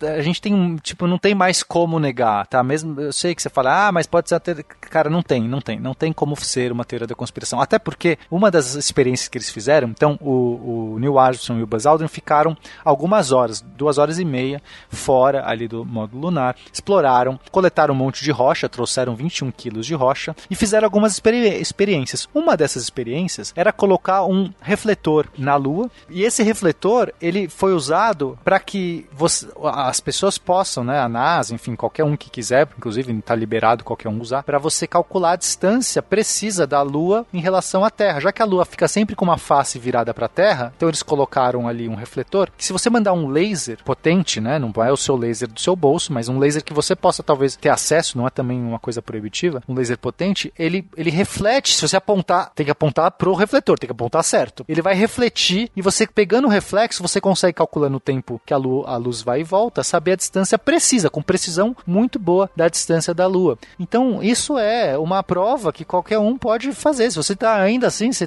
está contestando isso, vai lá, identifica certinho, é, aponta o seu telescópio para a região e põe um laser ali na, na lunetinha do telescópio e, e você pode medir isso. Não, mais, mais do que isso. Com a Guerra Fria do jeito que estava, os russos querendo vencer, eles admitiram e parabenizar Exato. os Estados Unidos. Olha só, você não é mais inteligente que toda a Rússia, tá, meus queridos? É. Exatamente. Os russos tiveram provas suficientes da, da, da, missão. Não acharam que foi o Kubrick. Imagina o americano ou a gente aqui achando que foi o Kubrick. É meio bizarro. Aí, aí é você, bizarro. você, ouvinte negacionista, vai estar tá dizendo, mas são comunistas, logo estão mentindo. Um beijo pra você. Caceta. Engine arm off. 413 is in. Tranquility Base here. É um feito inacreditável, não é à toa que é o, talvez um dos eventos, ou mais, ou um dos eventos mais marcantes da história do século XX, um dos mais marcantes da história da humanidade. Acabou iniciando uma nova era de um ponto de vista científico, tecnológico, de um ponto de vista cultural. Eu acho que a palavra, ah, o que a Giovana comentou agora é muito feliz. Você, nesse momento, comprovou que nada mais era impossível, que com muito esforço, muita pesquisa e muita grana, muito desejo político também, seria possível alcançar coisas inimagináveis. Então, é, o Pena falou um pouquinho antes que agora a gente viveu um hiato, né, nessa corrida espacial, desde a, da, das viagens à Lua até o início da década de 70, né, depois dessa vieram outras, os, os russos foram um pouco depois e tal. Aí você tem a era dos ônibus espaciais, e um pouco por conta disso, um pouco por conta de enxugamento de custo e tudo mais, você ficou lá uns, uns 20 anos com uma NASA muito mais fraca e viagens espaciais muito menores, mas agora reacendeu isso, tanto um ponto de vista prático com essas viagens, quanto também do cultural, a quantidade de filmes, de livros que voltam a explorar o espaço de forma tão vívida, né? E inclusive agora esses desejos e, e quase certezas por parte de muitos de uma, uma chegada humana em Marte em alguns anos, em uma década, talvez um pouco mais, um pouco menos, né? E até, quiçá, até o final do século, uma colonização de Marte. Você vê, já é um. Sem a Lua, a gente não estaria com planos tão cobiçosos agora de não. Acho que dá para fazer uma colônia em Marte daqui a algumas décadas. É, e, e esses planos de ir para Marte, todos eles passam, né? Ou a maioria deles, agora tá todo mundo meio falando que envolve pisar de novo na Lua, talvez fazer uma base na Lua, talvez usar uma estação lunar. Então a NASA mesmo está com esse pro projeto de ter uma, uma estação ao redor da Lua. Então assim, os olhares se voltaram de novo para esse espaço não tão próximo, né? Mas eu só queria fazer uma ressalva que é, é, houve, né, a gente como humanidade desenvolveu muito o espaço, não abdicamos o espaço, mas principalmente em questões próximas, o espaço próximo. Então, tanto em desenvolvimento de satélites, etc., como estações espaciais. Então a gente teve todo né, o desenvolvimento do ônibus espacial que permitia levar um acesso fácil para cima e para baixo, né, ao, ao nosso redor. A gente teve o projeto Skylab, que foi uma, um, uma colaboração americana e russa. A gente teve algumas estações orbitais antes da estação internacional, como a Mir, por exemplo, que foi também um projeto russo. Então, assim, a presença do spa no espaço foi constante. A diferença é o espaço profundo, espaço distante. Isso realmente, depois das missões Apollo, que houve outras missões Apollo, então vamos citar, né? Apollo 11 abriu, depois a gente teve seis outras missões, eram para ter nove missões e até Apollo 20, mas a 18, a 19 e 20 foram canceladas porque naquele momento a, já a pressão, é, já não havia mais a novidade, não havia mais nada que tivesse se extraindo que justificasse os gastos absurdos e começou a, a virar essa vontade política, deixou de ser tão importante, começou a ter a virada a vontade política, a, a vontade financeira. Mas as missões, as outras missões todas foram muito bem, tirando a 13 que deu problema, mas recuperou-se, quer dizer, no final, né? E aí por isso que o americano talvez tenha medo do número 13, né, que tem toda essa coisa. A Apollo 13 ela deu problema, tem filmes que falam sobre isso, a gente já citou um pouco aqui, acho que não cabe entrar nos detalhes, é, mas eles conseguiram com grande engenhosidade humana, fazendo toda uma engenharia, uma, uma é, um desenvolvimento ali, uma, uma improvisação muito grande, eles conseguiram trazer as pessoas de volta.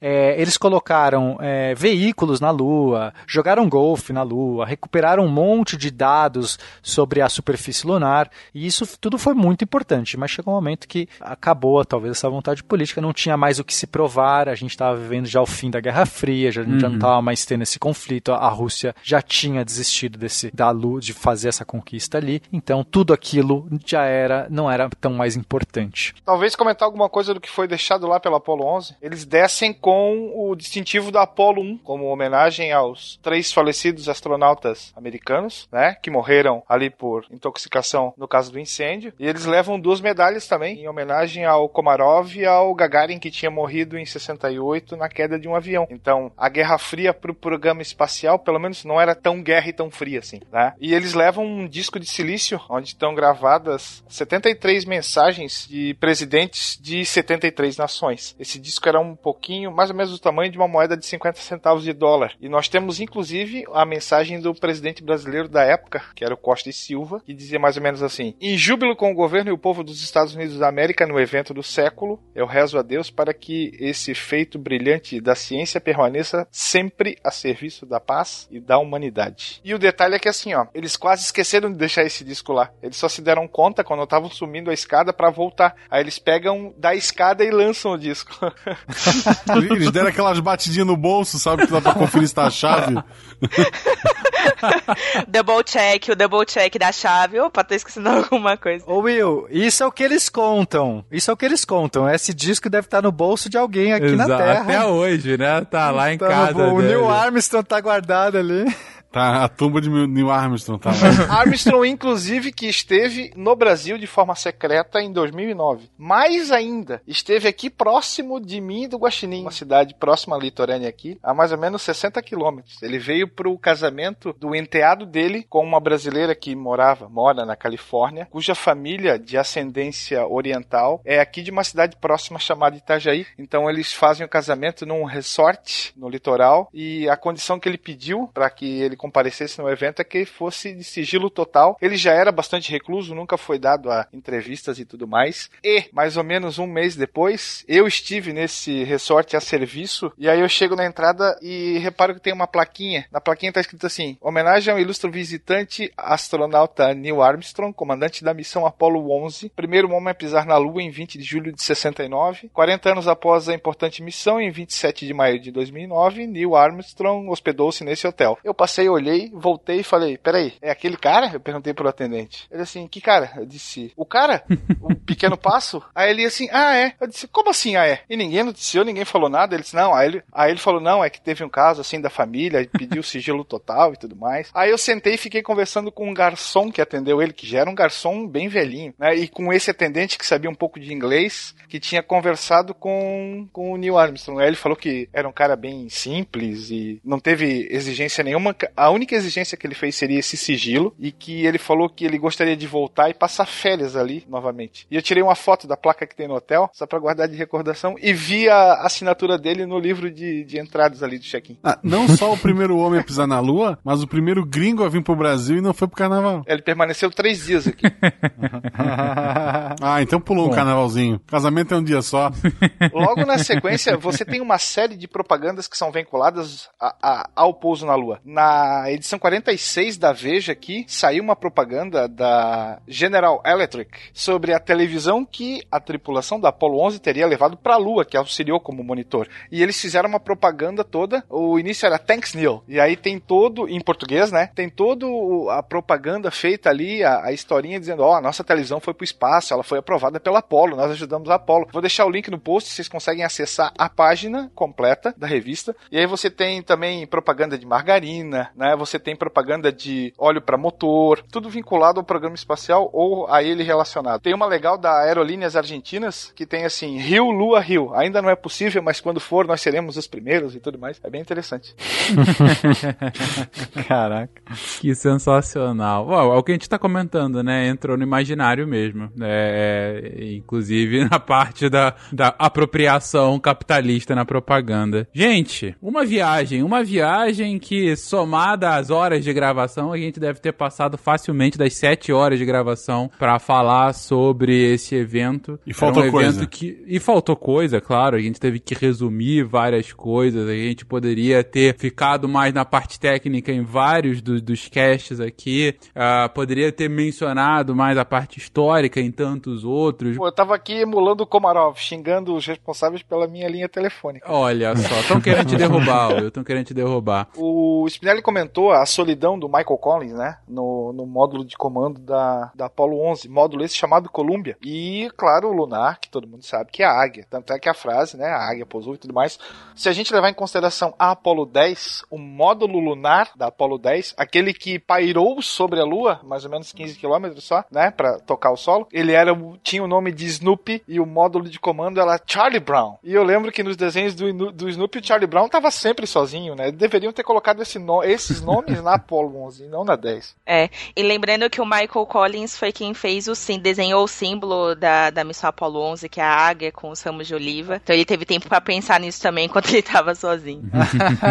ah, um ramo de oliveira de ouro também foi deixado na, na lua pela pela Apollo 11 como símbolo de viemos em paz. Mas o desenho Snoopy Charlie Brown é, é antes da, da missão? É bem antes, é, o quadrinho é bem ah, mais tá. antigo. Então foi homenagem mesmo. Não era nem o desenho, né? Era a, a tira do jornal. Mas a gente passou aqui, fez uma, uma toda uma recordação desse evento que faz no momento de lançamento desse, quest, desse cast 50 anos e, e a gente fez esse esforço todo e fez esse especial, essa trilogia sendo lançada agora para vocês. Bom, primeiro porque é um, é um tema que todo mundo gosta, todo mundo vai ser um tema que, uh, se vocês estão ouvindo hoje, provavelmente tantas outras mídias mencionaram isso, não só podcast, mas TV, vídeos e, enfim, outras mídias podem já ter mencionado e continuarão mencionando nos próximos dias. Mas o meu ponto aqui, eu lembro quando Pena veio sugerir esse tema para que a gente fizesse, que fizesse um especial e a gente pensou nessa trilogia, foi é, enfatizar a importância que esse evento tem para ele simplesmente simplesmente conseguir ter acontecido, gente, vocês viram o avanço inacreditável então, pouco de ciência que a gente tempo, teve né? ter para sequer isso ser cogitado. E tão pouco espaço de tempo com resultados tão inacreditáveis. Mas não só isso, o quanto o sucesso, o êxito que veio disso inspirou literalmente gerações. Conseguiu formar uma nova casta de heróis, conseguiu atiçar a curiosidade da humanidade para o espaço espaço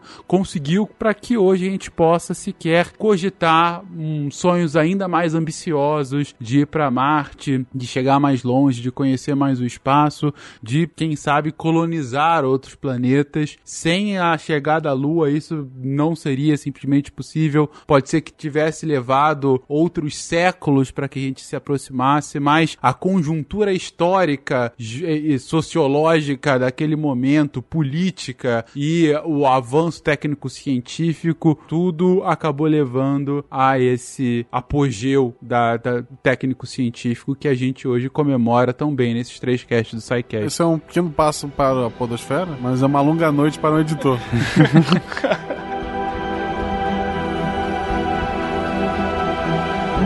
Okay, keep the chatter down in this room.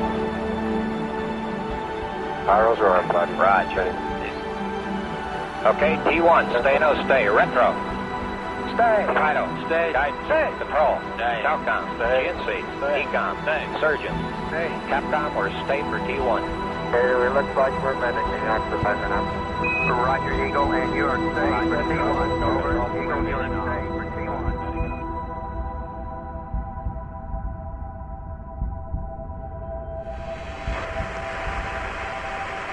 It's one small step for man, one giant leap for mankind.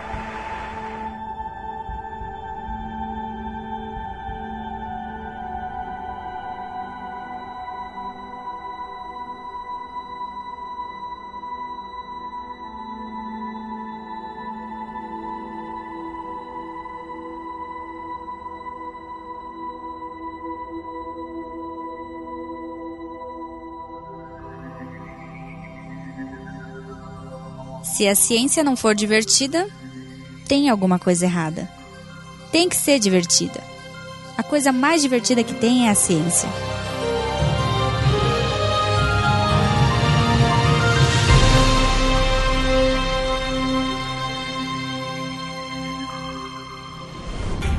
Este programa foi editado por Tapcast. Edições e Produções de Podcast.